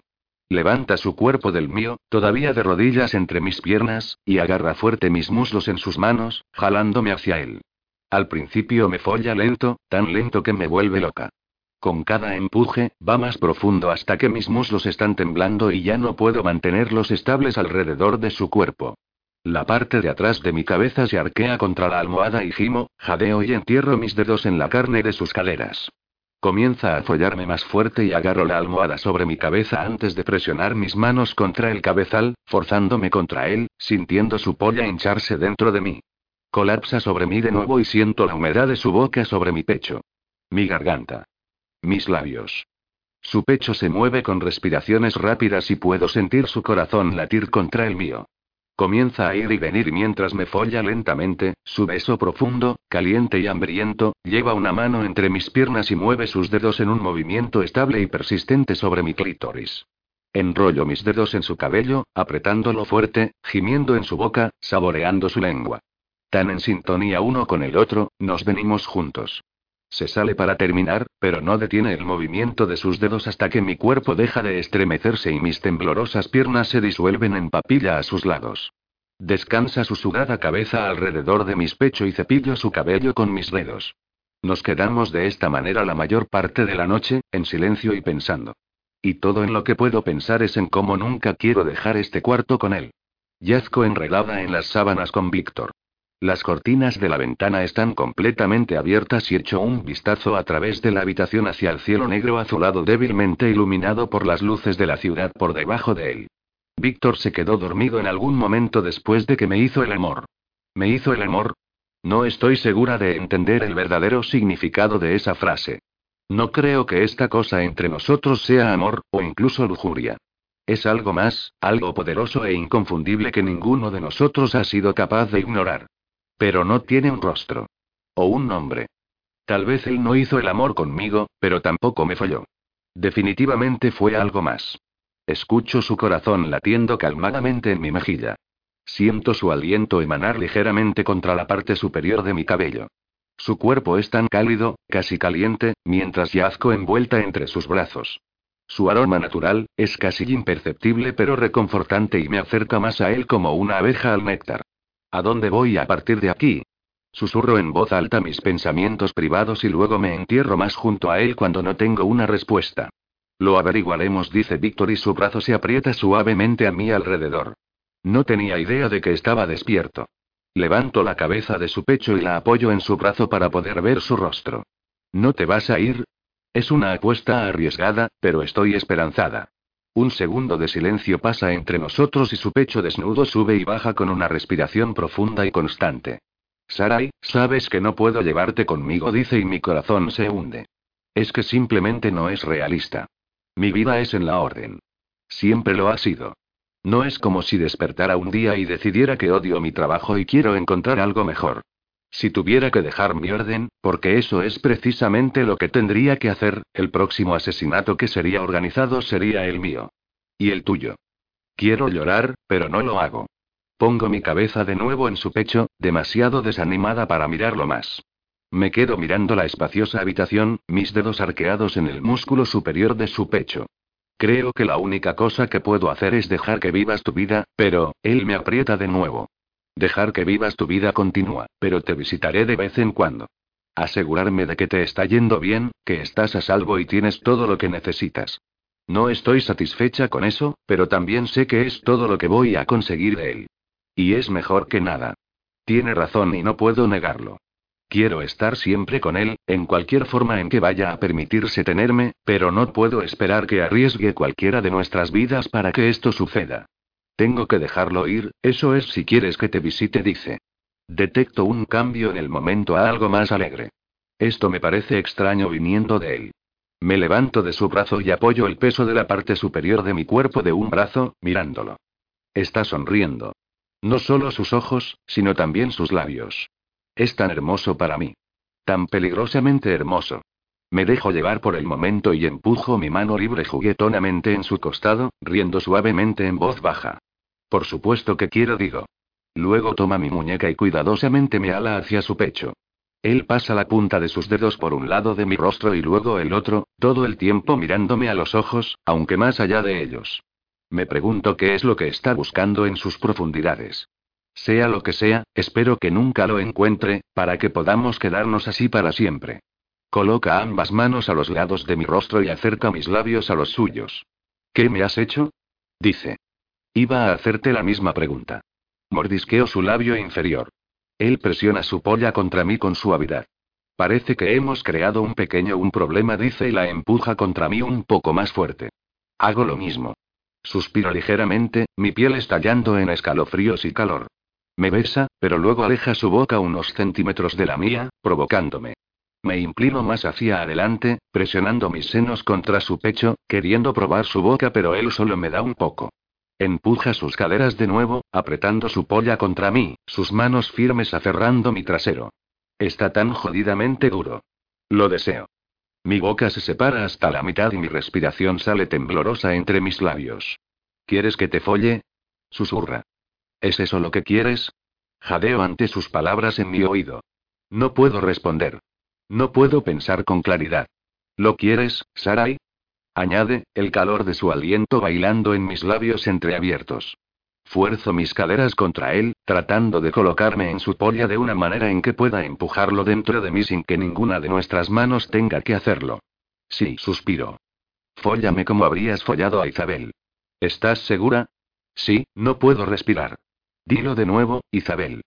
Mis ojos se abren pesadamente mientras bajo la mirada hacia él. Respiro entrecortadamente a través de mis labios.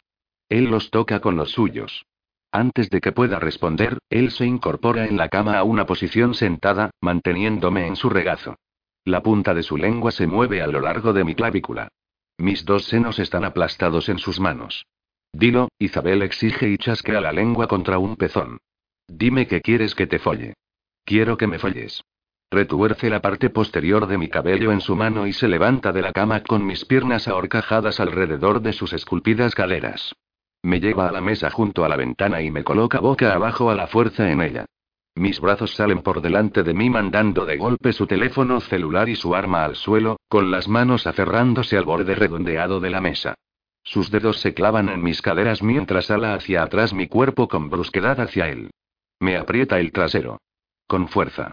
Inhalo bruscamente cuando siento sus manos entre mis piernas, separándome para él. El calor de su duro cuerpo me rodea cuando se inclina hacia adelante a lo largo de mi espalda, arrastrando la punta de la lengua por la parte de atrás de mi cuello. Siento su polla justo ahí esperando por mí y trato de forzarme hacia atrás contra él, pero su mano se apuntala en la parte trasera de mi cuello, obligando mi mejilla contra la mesa. Por favor, Víctor, digo con voz entrecortada, cada parte de mí abriéndose a él. Jadeo y gimo ruidosamente cuando empuja su polla dentro de mí, mis dientes ciñendo su dedo índice cuando su mano se presiona suavemente contra un costado de mi rostro.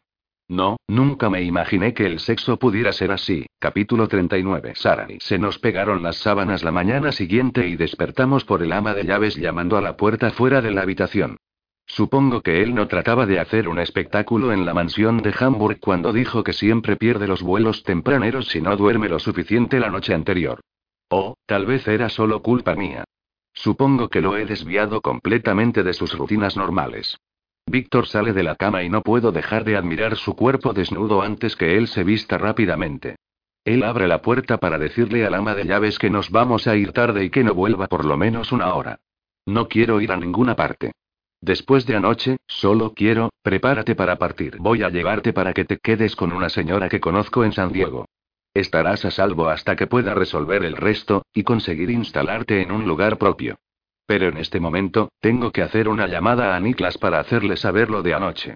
Y estoy bastante seguro que voy a estar haciendo un viaje a Alemania antes de reunirme con mi jefe. Yo solo quiero hablar de la noche anterior, o repetir la noche pasada otra vez en estos momentos. Eso no suena bien, le digo mientras me levanto de la cama. Tengo un mal presentimiento cuando dijo la parte sobre reunirse con su empleador. Él se pone sus zapatos y baja su bolsa sobre los pies de la cama. No, por lo general no lo es, dice, hurgando en la bolsa. Estas dos últimas misiones han creado un montón de preguntas sobre mí y mi capacidad de llevarlas a cabo según lo ordenado. Voy a tener que reportarme cara a cara para darle una explicación más a fondo de lo que pasó y por qué las cosas sucedieron como lo hicieron. ¿Qué vas a decirle sobre mí? ¿Crees que él sabrá que todavía estoy viva? Él encuentra un pequeño puñado de balas y empieza a cargar su 9 milímetros. Deduciré eso en el camino. Eso también me da mala espina. Está bien, entonces ¿quién es esta señora en San Diego? Lo miro ahora con una mirada cautelosa. Ella no es alguien que tú, no dice él, escondiendo el arma en la parte trasera de sus pantalones. Ella no tiene nada que ver con mi orden y no sabe nada de lo que hago. Ella es solo una amiga. La conocí a ella y a su marido en una misión cinco años atrás.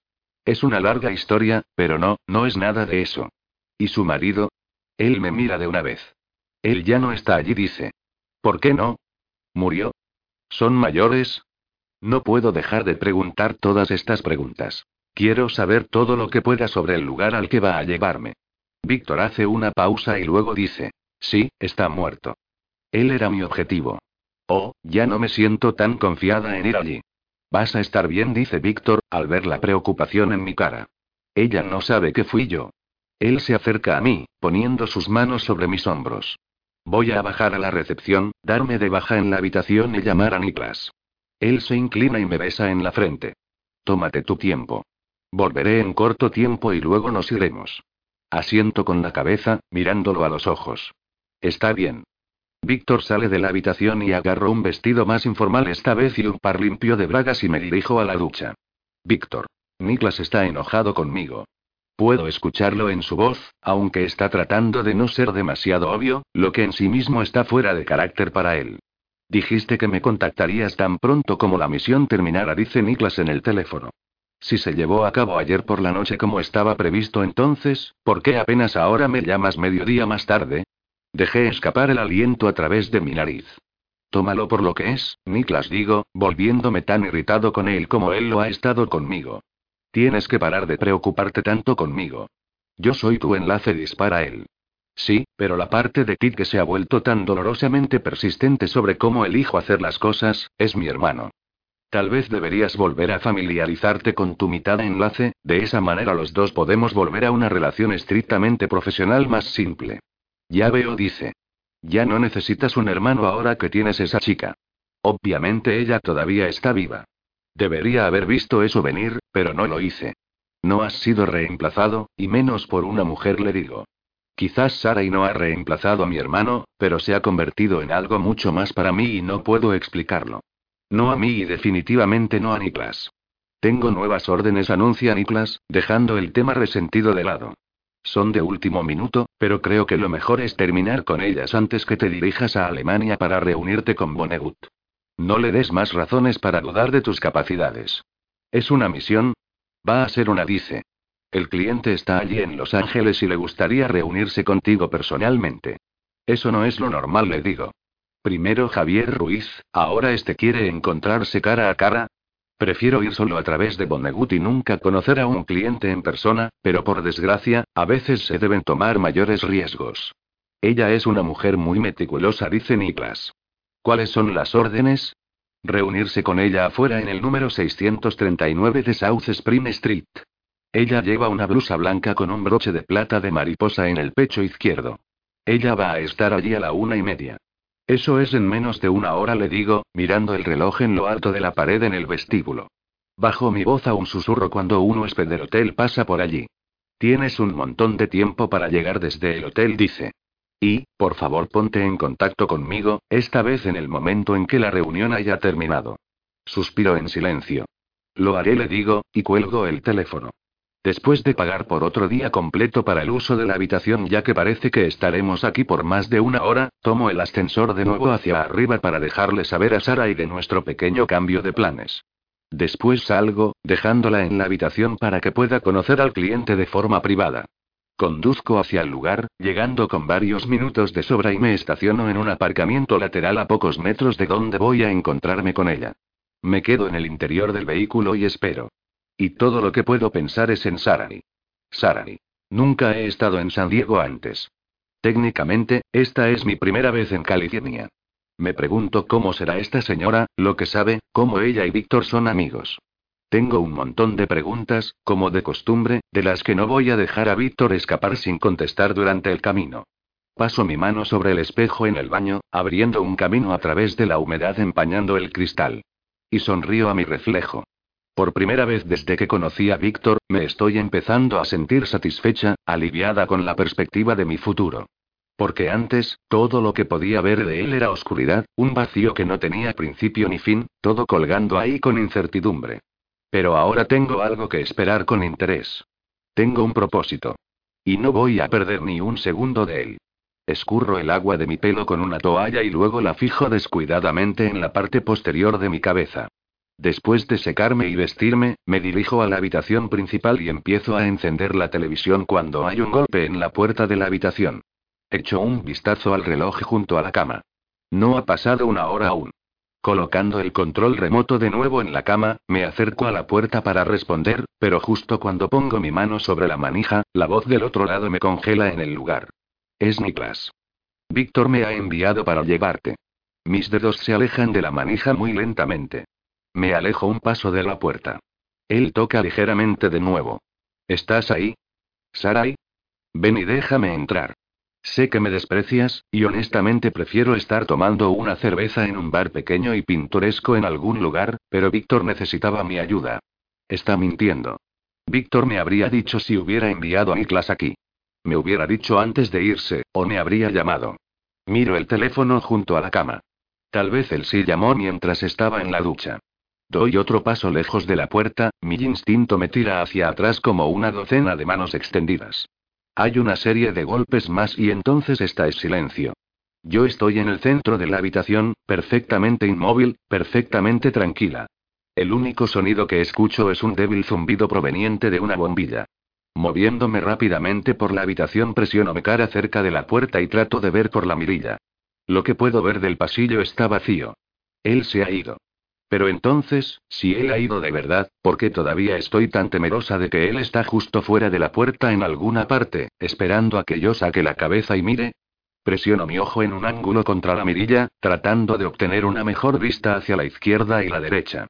Entonces oigo voces y veo una sombra moverse a lo largo de la pared. Mi latido del corazón se acelera y contengo la respiración hasta veo a dos hombres pasar caminando. Dejo salir una respiración larga y profunda. Pero el alivio dura poco cuando veo a Niklas de nuevo. Salto hacia atrás y lejos de la puerta rápido y corro hacia la bolsa de Víctor, hurgando en ella para encontrar el arma de Arthur Hamburg. Víctor la dejó para mí. Solo por si acaso. Pero tengo la sensación que él la dejó en el caso de Arthur Hamburg. No de su hermano. No hay dónde esconderse en este lugar. Absolutamente ninguna parte en la que Niklas no pueda encontrarme fácilmente en menos de un minuto. Aspiro una respiración rápida y afilada cuando escucho el diminuto sonido de clic de una llave de tarjeta deslizarse por la puerta y desbloquearla. Debe haber tomado la clave maestra del ama de llaves. En la mitad de un segundo, y demasiado tarde para darme cuenta de mi error y remediarlo, veo la cadena de la puerta todavía sin poner. Hago una carrera para hacerlo, sabiendo en mi corazón que no voy a llegar a la puerta a tiempo para deslizar el candado de cadena en su lugar antes que Niklas está dentro de la habitación. Y justo mientras se abre la puerta, estoy cayendo contra la pared detrás de ella, sujetando la pistola con ambas manos contra mi pecho, mi corazón bombeando tan rápidamente a través de mis venas que mis ojos dan un tirón cerca de las esquinas y siento mi yugular palpitando. La puerta se cierra y bloquea automáticamente y Niklas y yo quedamos frente a frente, cada uno con una pistola apuntando al otro. Ah, estás ahí, dice con esa mirada deslumbrante en sus ojos que muestra lo mucho que me odia. Mantengo mi dedo apretado contra el gatillo y aunque estoy temblando, me las arreglo para sostener el arma firme y apuntando directamente a su cabeza. Voy a matarte, le advierto. Sí, lo sé, dice, exudando más confianza que yo, por mucho. Tú fuiste la que le disparó a Javier Ruiz, después de todo. Suspira dramáticamente y niega con la cabeza. Sarai, quiero que sepas que no me satisface esto, matar a mujeres inocentes. Nunca quise matarte o hacerte daño para el caso, pero lo que le has hecho a mi hermano, bueno, no puedo aceptar eso. Manteniendo la pistola apuntándole y mi dedo firmemente en el gatillo, comienzo a alejarme de la puerta. Él se mueve con mis movimientos. ¿Por qué te importa lo que Víctor hace con su vida personal? Él ladea la cabeza hacia un lado. Víctor no tiene una vida personal. Ninguno de nosotros puede tenerla. Es como el agua y el aceite. Seguramente lo sabes ahora. Él me va a llevar a algún lugar hoy, digo rápidamente, perdiendo toda la confianza que tenía, que no era mucha, para empezar. Está deshaciéndose de mí. Ya me dijo que no me puedo quedar con él. ¿Por qué no puedes simplemente dejar las cosas así? Está haciendo lo que quieres. No es lo que quiero, Sarani. Nos las hemos arreglado para mantenernos lejos de la puerta y nos encontramos en el centro de la habitación ahora. Solo estoy tratando de protegerlo. Es mi puto hermano. Su repentina ira me hace temblar. Me doy cuenta de que su dedo en el gatillo se sacude. Niklas, por favor, solo déjame ir. Tienes razón y lo sé. Lo he sabido por un tiempo, que yo solo estoy haciendo las cosas más difíciles para Víctor. Vas a hacer que lo maten. Grita, empujando las palabras a través de sus dientes y el cañón de su arma hacia mí. Incluso si él te deja sola hoy, incluso si nunca te ve otra vez, mierda, incluso si él te mata, lo que ya ha sucedido es suficiente para que la orden lo mate. ¿No lo ves? Su cara está al rojo vivo con rabia, su expresión distorsionada por el dolor. Lo matarán. Si él va a Alemania está muerto, Sarani. ¿Él no te dijo eso? Apuesto a que no te lo dijo. No quería creerlo. Niego con la cabeza y casi pierdo el enfoque, apretando más mi arma. Tú no sabes eso, le digo, pero en el fondo le creo. Si eso es cierto, entonces ¿por qué iba a ir incluso? Una mueca arruga el borde de la boca Niklas. Sus dientes se muelen juntos detrás de sus labios cerrados. Porque Víctor Esterco dice. Y un poco demasiado confiado cuando se trata de Vonnegut. Víctor ha sido siempre su número uno, siempre ha sido el mejor. Él es mejor en lo que hace que todos los otros bajo Vonnegut que vinieron antes que él, y él sigue siendo el mejor. Pero ser el mejor no lo hace inmune al código. Él lo ha jodido tanto desde que ha estado involucrado contigo que no habrá exoneración. Entonces déjame hablar con él, ya has hecho suficiente. Ruge. Capítulo 40. Víctor. El cliente está atrasado. Cinco minutos tarde, pero incluso un minuto por una persona que Niklas describió como meticuloso me sienta mal. Dos minutos más y me voy. Veo a la gente caminar por la calle y los estudio desde la ropa que llevan a la forma en que mantienen las cabezas cuando hablan con los que caminan junto a ellos. ¿Son en realidad solo turistas y residentes? ¿O son distracciones? ¿Espías? Nunca se es demasiado cuidadoso. Esto podría ser una trampa, como en cualquier misión, pero son estas las que me ponen un nudo de incertidumbre en la boca del estómago. Espera, recuerdo mi conversación telefónica con Niklas antes. Encuéntrate con ella en 639 South Spring Street. Estará llevando puesto una blusa blanca con un broche de plata de mariposa en el pecho izquierdo. Estará allí a la una y media. Eso es en menos de una hora, digo. Tienes bastante tiempo para llegar desde el hotel. Tenía bastante tiempo para llegar desde el hotel, agarro el volante con las dos manos, mi mente corriendo 100 kilómetros por segundo. ¿Cómo Niklas podría haber sabido eso? No tenía idea de en qué parte de Los Ángeles Sara y yo nos estábamos quedando. No podría haber sabido que iba a esa dirección desde donde yo estaba en esa cantidad de tiempo. A menos que él supiera exactamente dónde estábamos todo el tiempo. Sara y si me matas, vas a hacer un enemigo de tu hermano. Mi garganta está seca como el papel de lija, mis pulmones pesados. Si todo lo que dices es cierto, si el destino de Víctor ya está sellado, entonces, ¿qué lograrías matándome? Levanto la voz por la desesperación y el miedo. No va a resolver nada. Él no quiere matarme. No sé si es por lo que he dicho, sobre lo de hacer a Víctor su enemigo, o si solo está en conflicto, pero sea lo que sea es lo único que me mantiene con vida en este momento. Mira lo que has hecho. Empuja la pistola en el aire en mi dirección, su mano agarrando el mango tan fuerte que sus nudillos están blancos. Se mueve hacia adelante. Me muevo hacia atrás. Niklas, por favor le ruego. No quiero dispararle. Sé que es más probable que me mate, pero yo no quiero dispararle. La ira parparea por sus ojos en un instante y dobla la barbilla desafiante, su mandíbula apretada, sus ojos estrechos y sus fosas nasales dilatadas. Sí, él quiere matarme después de todo. La puerta se abre y oigo un disparo justo cuando Niklas gira la cabeza para ver a Víctor asaltando por la habitación. Y luego otro disparo suprimido silba a través de la habitación, pero Niklas, también corriendo ya hacia Víctor, se las arregla para evitar ser golpeado y oigo el movimiento de la bala por el aire a pocos metros de mí e incrustándose en la pared. Se me cae el arma de la mano y me caigo de rodillas. Tardo unos segundos en darme cuenta de que me han dado, y una vez que lo hago, siento el dolor abrasador en el estómago. Sangre caliente empapa la tela de mi vestido. Me acuesto sobre mi lado, ambas manos presionando firmemente sobre la herida. La mesa por delante de mí se tambalea en su base de madera mientras Víctor y Niklas se estrellan contra ella. Mi pequeña caja de joyería cae de ella y golpea el suelo, rompiéndose el cerrojo y esparciéndose la joyería. Víctor, encima de Niklas, llueve los puños sobre él, golpe tras golpe hasta que la mesa ya no puede mantener su peso y cae sobre sobre su lado, enviándolos a ambos estrellarse contra el suelo con ella. La lámpara de altura que se alzaba sobre el respaldo de la silla golpea la mesa, el cable arrancado de la pared y la bombilla de luz rompiendo en pedazos.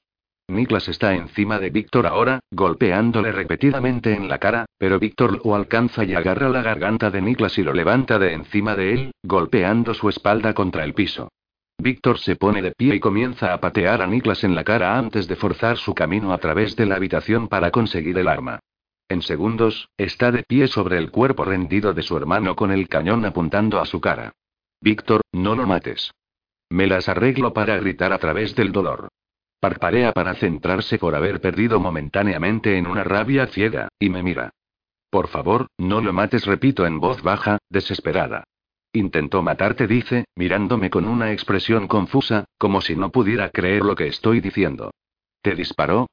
Aprieto mi mano derecha más fuerte sobre la herida, la sangre se mueve en entre todos mis dedos. Estoy empezando a sentirme desfallecer. Víctor, es tu hermano. Está aquí solo porque estaba tratando de protegerte. Mira hacia atrás y adelante entre Niklas y yo, ambos yaciendo sangrientos e indefensos en el suelo a ambos lados de la habitación. Su rostro está consumido por el conflicto y el dolor y cosas que no me son posibles de entender porque nunca he tenido un hermano o una hermana, no sé lo que se siente al ser amado de esa manera. Quizás Víctor nunca lo supo bien, hasta ahora. Trato de levantar la cabeza, pero estoy tan débil que mi mejilla se mantiene presionada contra la alfombra desalinada. Niklas es todo lo que tienes, la única familia que te queda, digo. Haría lo que sea por tener a alguien que se preocupara por mí tanto como él se preocupa por ti. Lo que sea.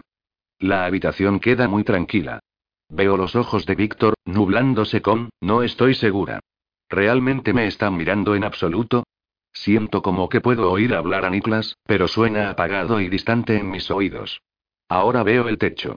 Solo el techo. Miles de minúsculos agujeros se abren en mí desde el interior del material y siento como que puedo ver todos y cada uno a medida que se impulsan hacia abajo en mí desde lo alto. Ese calor. ¿Qué es ese calor que siento a mi alrededor como una manta? ¿Sarai? Oigo una voz decir, pero ¿cuál voces no puedo decirlo? Todo lo que veo es oscuridad. Trato de levantar los párpados, pero son demasiado pesados.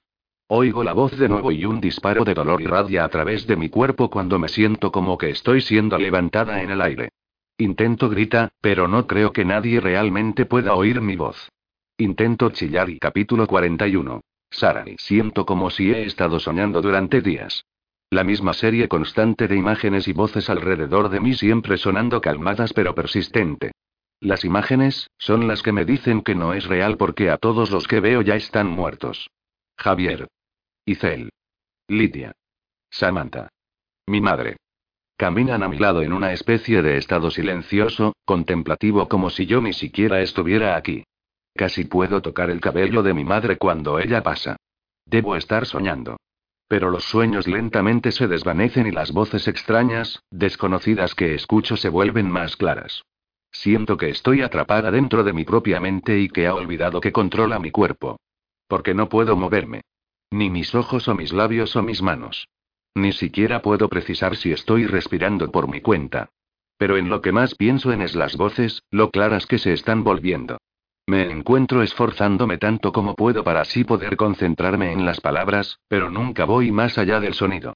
Al menos hasta que escucho la voz de Víctor en la distancia. No me quedaré mucho tiempo el día de hoy, lo escucho decirle a alguien. Intento despertar, pero creo que el esfuerzo tiene el efecto opuesto porque en un instante me encuentro consumida por la oscuridad y todas las voces desaparecen. Más tiempo pasa. Más sueños. Más voces. Y luego de repente como si un interruptor hubiera sido encendido en mi cerebro, mis párpados se separan y veo que estoy tendida en la cama de un hospital. Víctor está entado junto a mí en una silla. Estás despierta, dice y me sonríe. ¿Cuánto tiempo no lo he estado? Sigo intentando recomponer mi cerebro. Tres días, dice. Pero vas a estar bien. Te mantuvieron sedada la mayor parte del tiempo que has estado aquí. Intento levantar mi espalda de la almohada, pero el dolor en mi estómago es demasiado. Hago una mueca y llevo mis manos a ejercer presión en la zona, pero Víctor toma mis manos y las baja.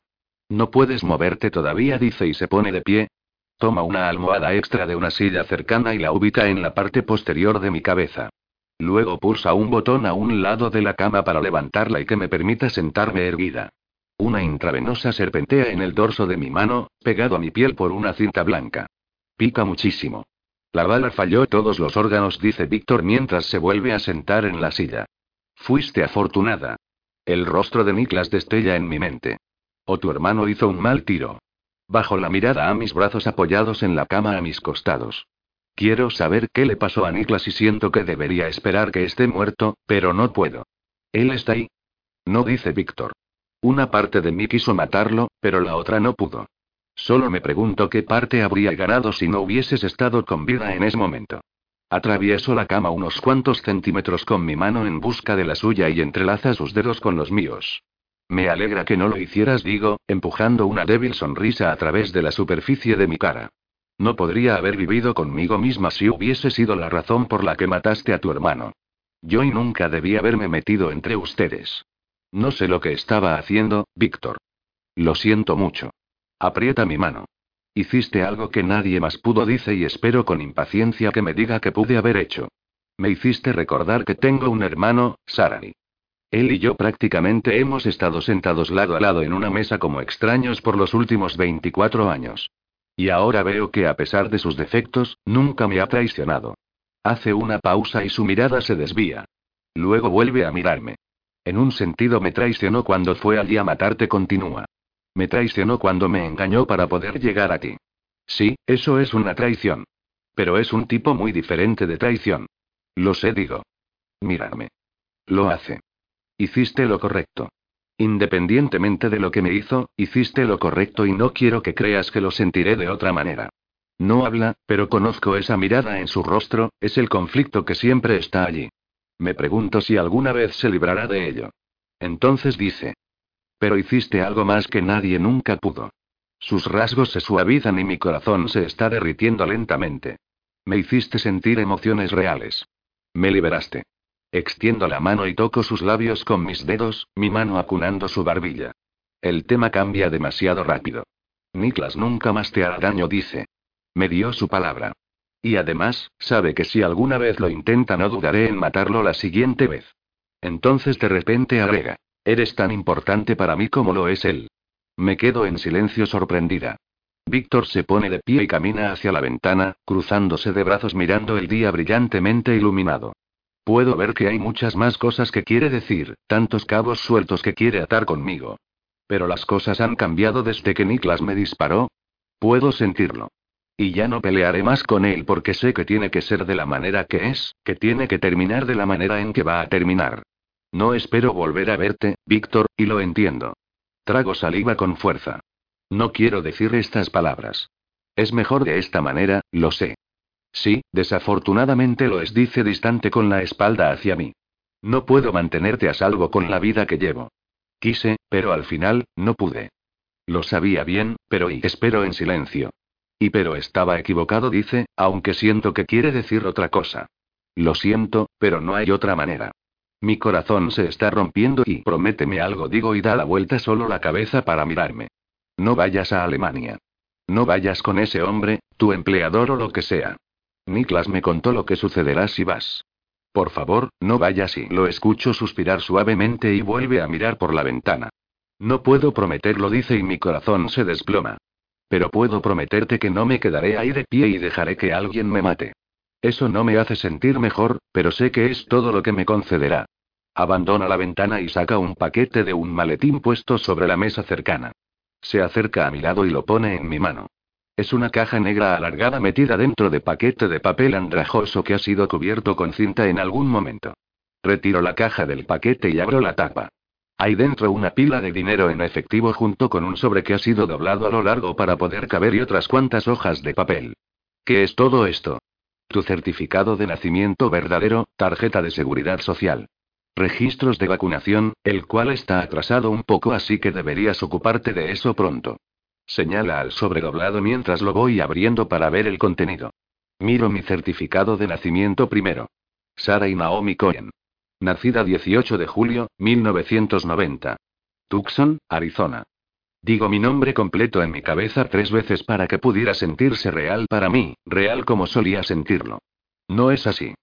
¿Cómo conseguiste esto? Alzo la mirada hacia Víctor. Tengo mis métodos, dice con una sonrisa detrás de sus ojos. También te abrí una cuenta bancaria. Los detalles están en el resto de documentos en la caja. Gracias, Víctor digo, bajando mi certificado a mi regazo. Por todo. Es en serio lo que le estoy diciendo. Habría muerto muchas veces de no haber sido por él. Pero decirle estas cosas a él, estas despedidas, está triturando cada poco de lo que queda de mi corazón. ¿Cuándo te vas? Pregunto. No quiero saber realmente la respuesta. Vuelvo a poner los documentos en el sobre y lo cierro dentro de la caja. En unos minutos dice y contengo las lágrimas.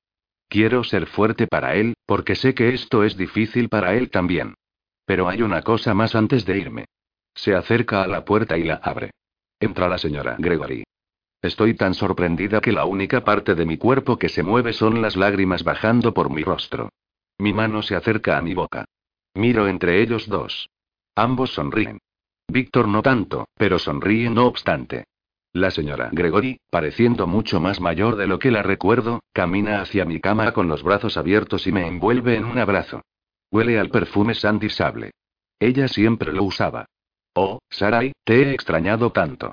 Me aprieta suavemente, sabiendo cómo sin lastimarme. Su voz está cargada de emoción, pero vibrante de alegría. También te extrañé, digo, apretándola de regreso. Nunca pensé que te vería de nuevo. Se aparta y sienta a mi lado en la cama, pasando sus dedos largos y envejecidos a través de mi cabello. Pero entonces mi sonrisa se desvanece y mi corazón finalmente muere completamente cuando vuelvo a mirar hacia donde Víctor estaba de pie para ver que se ha ido. Por un largo momento, las cosas que la señora Gregory me está diciendo suenan apagadas, forzadas en algún lugar lejano en el fondo de mi mente. Quiero saltar fuera de los confines de esta cama y correr detrás de él. Trago saliva, presionando mis emociones llenas de cicatrices en lo más profundo de mi ser y me recompongo tanto como puedo por el bien de la señora Gregory. Me vuelvo hacia ella y disfruto de nuestro encuentro. Capítulo 42. Sara. Eso fue hace seis meses. Hoy la vida es muy diferente. La cuenta bancaria que Víctor preparó para mí tenía dos millones de dólares en ella. Cuando me subí al avión con la señora Gregory cuatro días después de que Víctor se fuera, solo entonces encontré la fuerza para mirar los otros documentos que dejó dentro de la caja. Uno era la información de mi cuenta bancaria y en la parte posterior, garabateado con la caligrafía de Víctor. Tus beneficios por ejecutar el trabajo. Atentamente, Víctor. Me dio su porción del dinero que le pagó Guzmán por matar a Javier. Supongo que es justo ya que técnicamente fui yo que le mató. Pero la vida es definitivamente diferente. Estoy viviendo en Arizona con la señora Gregory. En Lake Havasu City. Y tengo tanto dinero que no tengo que trabajar, pero para mantener mi mente ocupada e intentar conformarme con esa vida de normalidad trabajo por las noches en una tienda. A la señora Gregory no le gusta. Dice que es peligroso trabajar en sitios como ese que están abiertos toda la noche. Resultó que tenía razón. Fui atracada mi segunda semana ahí, pero mientras el tipo estaba al otro lado del mostrador apuntándome con esa arma, todo lo que pude hacer fue mirarle a los ojos. Cuando bajó la mirada al dinero que puse a su vista, tiré el arma a un lado, me las arreglé para arrebatársela de la mano y luego le golpeé en el rostro con él. Fue estúpido, realmente. Pero fue el instinto. No estoy muy intimidada por adictos a las metanfetaminas de los bajos fondos que atracan a mujeres jóvenes en tiendas. Eso es un juego de niños. Pero definitivamente tampoco soy una especie de agresiva reformada creada por mis extraordinarias experiencias. Solo pregunta a la araña que trepó sobre mí la otra noche mientras estaba leyendo un libro en la cama. La señora Gregory casi tuvo un ataque al corazón porque grité muy fuerte. Fui a la escuela para obtener mi diploma de equivalencia de bachillerato y pasé el examen hace dos meses. No fue muy difícil para mí, aunque tuve problemas con las matemáticas. Ahora estoy inscrita en el colegio comunitario tomando informática, aunque no sé por qué. Realmente no tengo interés en ello allí en el mundo real, pero y bueno, normalidad. Esa es mi excusa para todos estos días, para pasar el rato con mis nuevos amigos, para pretender que estoy interesada en sus metas de la vida. Me hace sentir como una persona horrible que tenga que pretender estas cosas, pero no puedo forzarme a que me guste algo solo porque debería. Pero no todo es tan insoportable. Amo a la señora Gregory y paso la mayor parte de mi tiempo con ella. Tiene una artritis tan grave que sus dedos están retorcidos y ya casi no puede tocar el piano, pero todavía me enseña y yo todavía toco, a veces durante horas hasta que mis dedos están contraídos y mi espalda rígida. Por fin domino la sonata de Claro de Luna. Y cada vez que la toco pienso en Víctor y la noche en la que se sentó conmigo en el piano. La salud de la señora Gregory está empeorando. Cuido de ella, pero sé que no estará alrededor para siempre y ese día estaré sola otra vez. Me gusta pensar que tal vez Víctor todavía está ahí fuera observándome y a veces engaño a mi mente para que crea que lo está. Pero la realidad es que ni siquiera sé si sigue vivo. Intento no pensar en eso, pero termina siendo todo en lo que pienso excepto cuando estoy perdido en el piano. Le echo de menos. Le echo mucho de menos. Algunas personas creen que cuando dos personas se separan con el tiempo se curan. Empiezan a interesarse por otras personas. Continúan con sus vidas. Pero ese no ha sido el caso conmigo para nada. Siento un vacío más profundo ahora que el que sentía cuando vivía en el complejo. Este es más doloroso, más insoportable. Echo de menos todo sobre Víctor. Y sería una mentirosa si dijera que no pienso en él sexualmente cada día. Porque lo hago. Creo que estoy adicta a él. Ha sido muy difícil para mí ajustarme a casi todo, pero en el gran esquema de las cosas, seis meses no es mucho tiempo. No comparando con los nueve años que estuve en el complejo. Así que, espero que para cuando pasen otros seis meses, estaré mejor. Seré normal. Mis amigos, aunque no pueda contarles sobre mi vida y creo que es por eso por lo que se me ha hecho tan difícil acercarme a ellos y son realmente geniales. Dalia tiene un año más que yo. Una belleza promedio. Inteligencia promedio. Carro promedio. Trabajo promedio. Somos iguales en cuanto a lo promedio, pero no podríamos ser más distintas en cuanto a todo lo demás. Dalia no salta ante cualquier sonido que remotamente se parezca a un disparo. Yo sí. Dalia no mira sobre su hombro en todos los sitios a los que va. Yo sí. Dalia quiere casarse y tener una familia. Yo no. Dalia nunca ha matado a nadie. Yo lo haría otra vez. Pero estoy agradecida sin importarlo a menudo que sueño con estar en otra parte. Con ser otra persona. Estoy agradecida porque conseguí escapar. Estoy agradecida porque estoy en casa. Aunque agradecida es muy diferente de satisfecha y a pesar de finalmente tener una vida normal que a mucha gente le encantaría tener, estoy tan lejos de estar satisfecha como lo podría estar. Víctor Faust hizo mucho más que ayudarme a escapar de una vida de abuso y servidumbre. Me cambió. Cambió el paisaje de mis sueños, los sueños que tenía cada día de vivir normalmente y libre yo sola. Cambió los colores de la paleta de primarios al arco iris y tan oscuros como los colores del arco iris puedan ser y no pasa un día en que no piense en él o en la vida que podría haber tenido con él. Aunque peligrosa y fundamentalmente corta, es lo que quiero. Porque habría sido una vida que me habría ido mejor y, bueno, habría sido una vida con Víctor. Simplemente no estoy lista para dejarle ir. Y ahí estás, dice la señora Gregory desde la entrada de mi habitación. ¿Vas a venir y comer? Parpaleo de vuelta a la realidad. Oh, sí, estaré ahí en un segundo. Tengo que limpiarme las manos muy rápido. Está bien, dice. Su sonrisa brillante. Realmente soy la hija que nunca tuvo. Y, supongo que es seguro decir que ella es la madre que nunca tuve. La señora Gregory, Odina, siempre cocina perritos calientes los viernes por la tarde. Nos sentamos juntas en la mesa de la cocina viendo la televisión HD montada en la pared de la cocina. Están dando las noticias. Siempre lo están a estas horas. Así que, Dalia y tú se han decidido ya sobre un sitio al que ir de vacaciones este verano. Trago mi comida con un sorbo de refresco. Empiezo a responder cuando algo en las noticias me llama la atención. Un periodista está de pie fuera de una mansión muy familiar hablando con un hombre muy familiar. Distraídamente pongo mi tenedor en mi plato. Realmente deseo poder unirme a ustedes, continúa Dina. Pero ya soy demasiado vieja para esas cosas. Estoy demasiado absorta en la televisión para dedicarle mi atención. Sí, señora, dice Arthur Hamburg al micrófono. Cada año hago todo lo que puedo para contribuir. Este verano estoy planeando un evento para recaudar un millón para mi nueva organización benéfica, el Proyecto Prevención, en honor a mi esposa. El periodista asiente y parece levemente arrepentido, reposicionando el micrófono delante de él. ¿Y es prevención de drogas o de suicidio? Prevención de drogas, dice Arthur Hamburg. En mi corazón mi Mary no se suicidó. La adicción a la droga es lo que le mató. Quiero hacer mi parte ayudando a otros quienes son adictos a las drogas y también ayudar a prevenir el abuso de las drogas antes de que empiece. Es una enfermedad terrible en este país. También lo son mentir y la violencia sexual y el asesinato, cabrón. Sí que lo es, señor Hamburg, dice el periodista. Y hablando de enfermedad, entiendo que también ha estado dando dinero a la investigación sobre el cáncer porque lo he hecho, le corta Arthur Hamburg. Todavía me siento mal por haber mentido a todo el mundo sobre la enfermedad de mi mujer y dudo que alguna vez me sienta como si me hubiera disculpado lo suficiente por ello. Pero como he dicho antes, solo la estaba protegiendo. La gente puede aceptar el cáncer, pero no están tan dispuestos a aceptar el consumo de drogas e hice lo que tenía que hacer para proteger a mi esposa. Pero sí, creo que es justo también que le dé a la investigación del cáncer.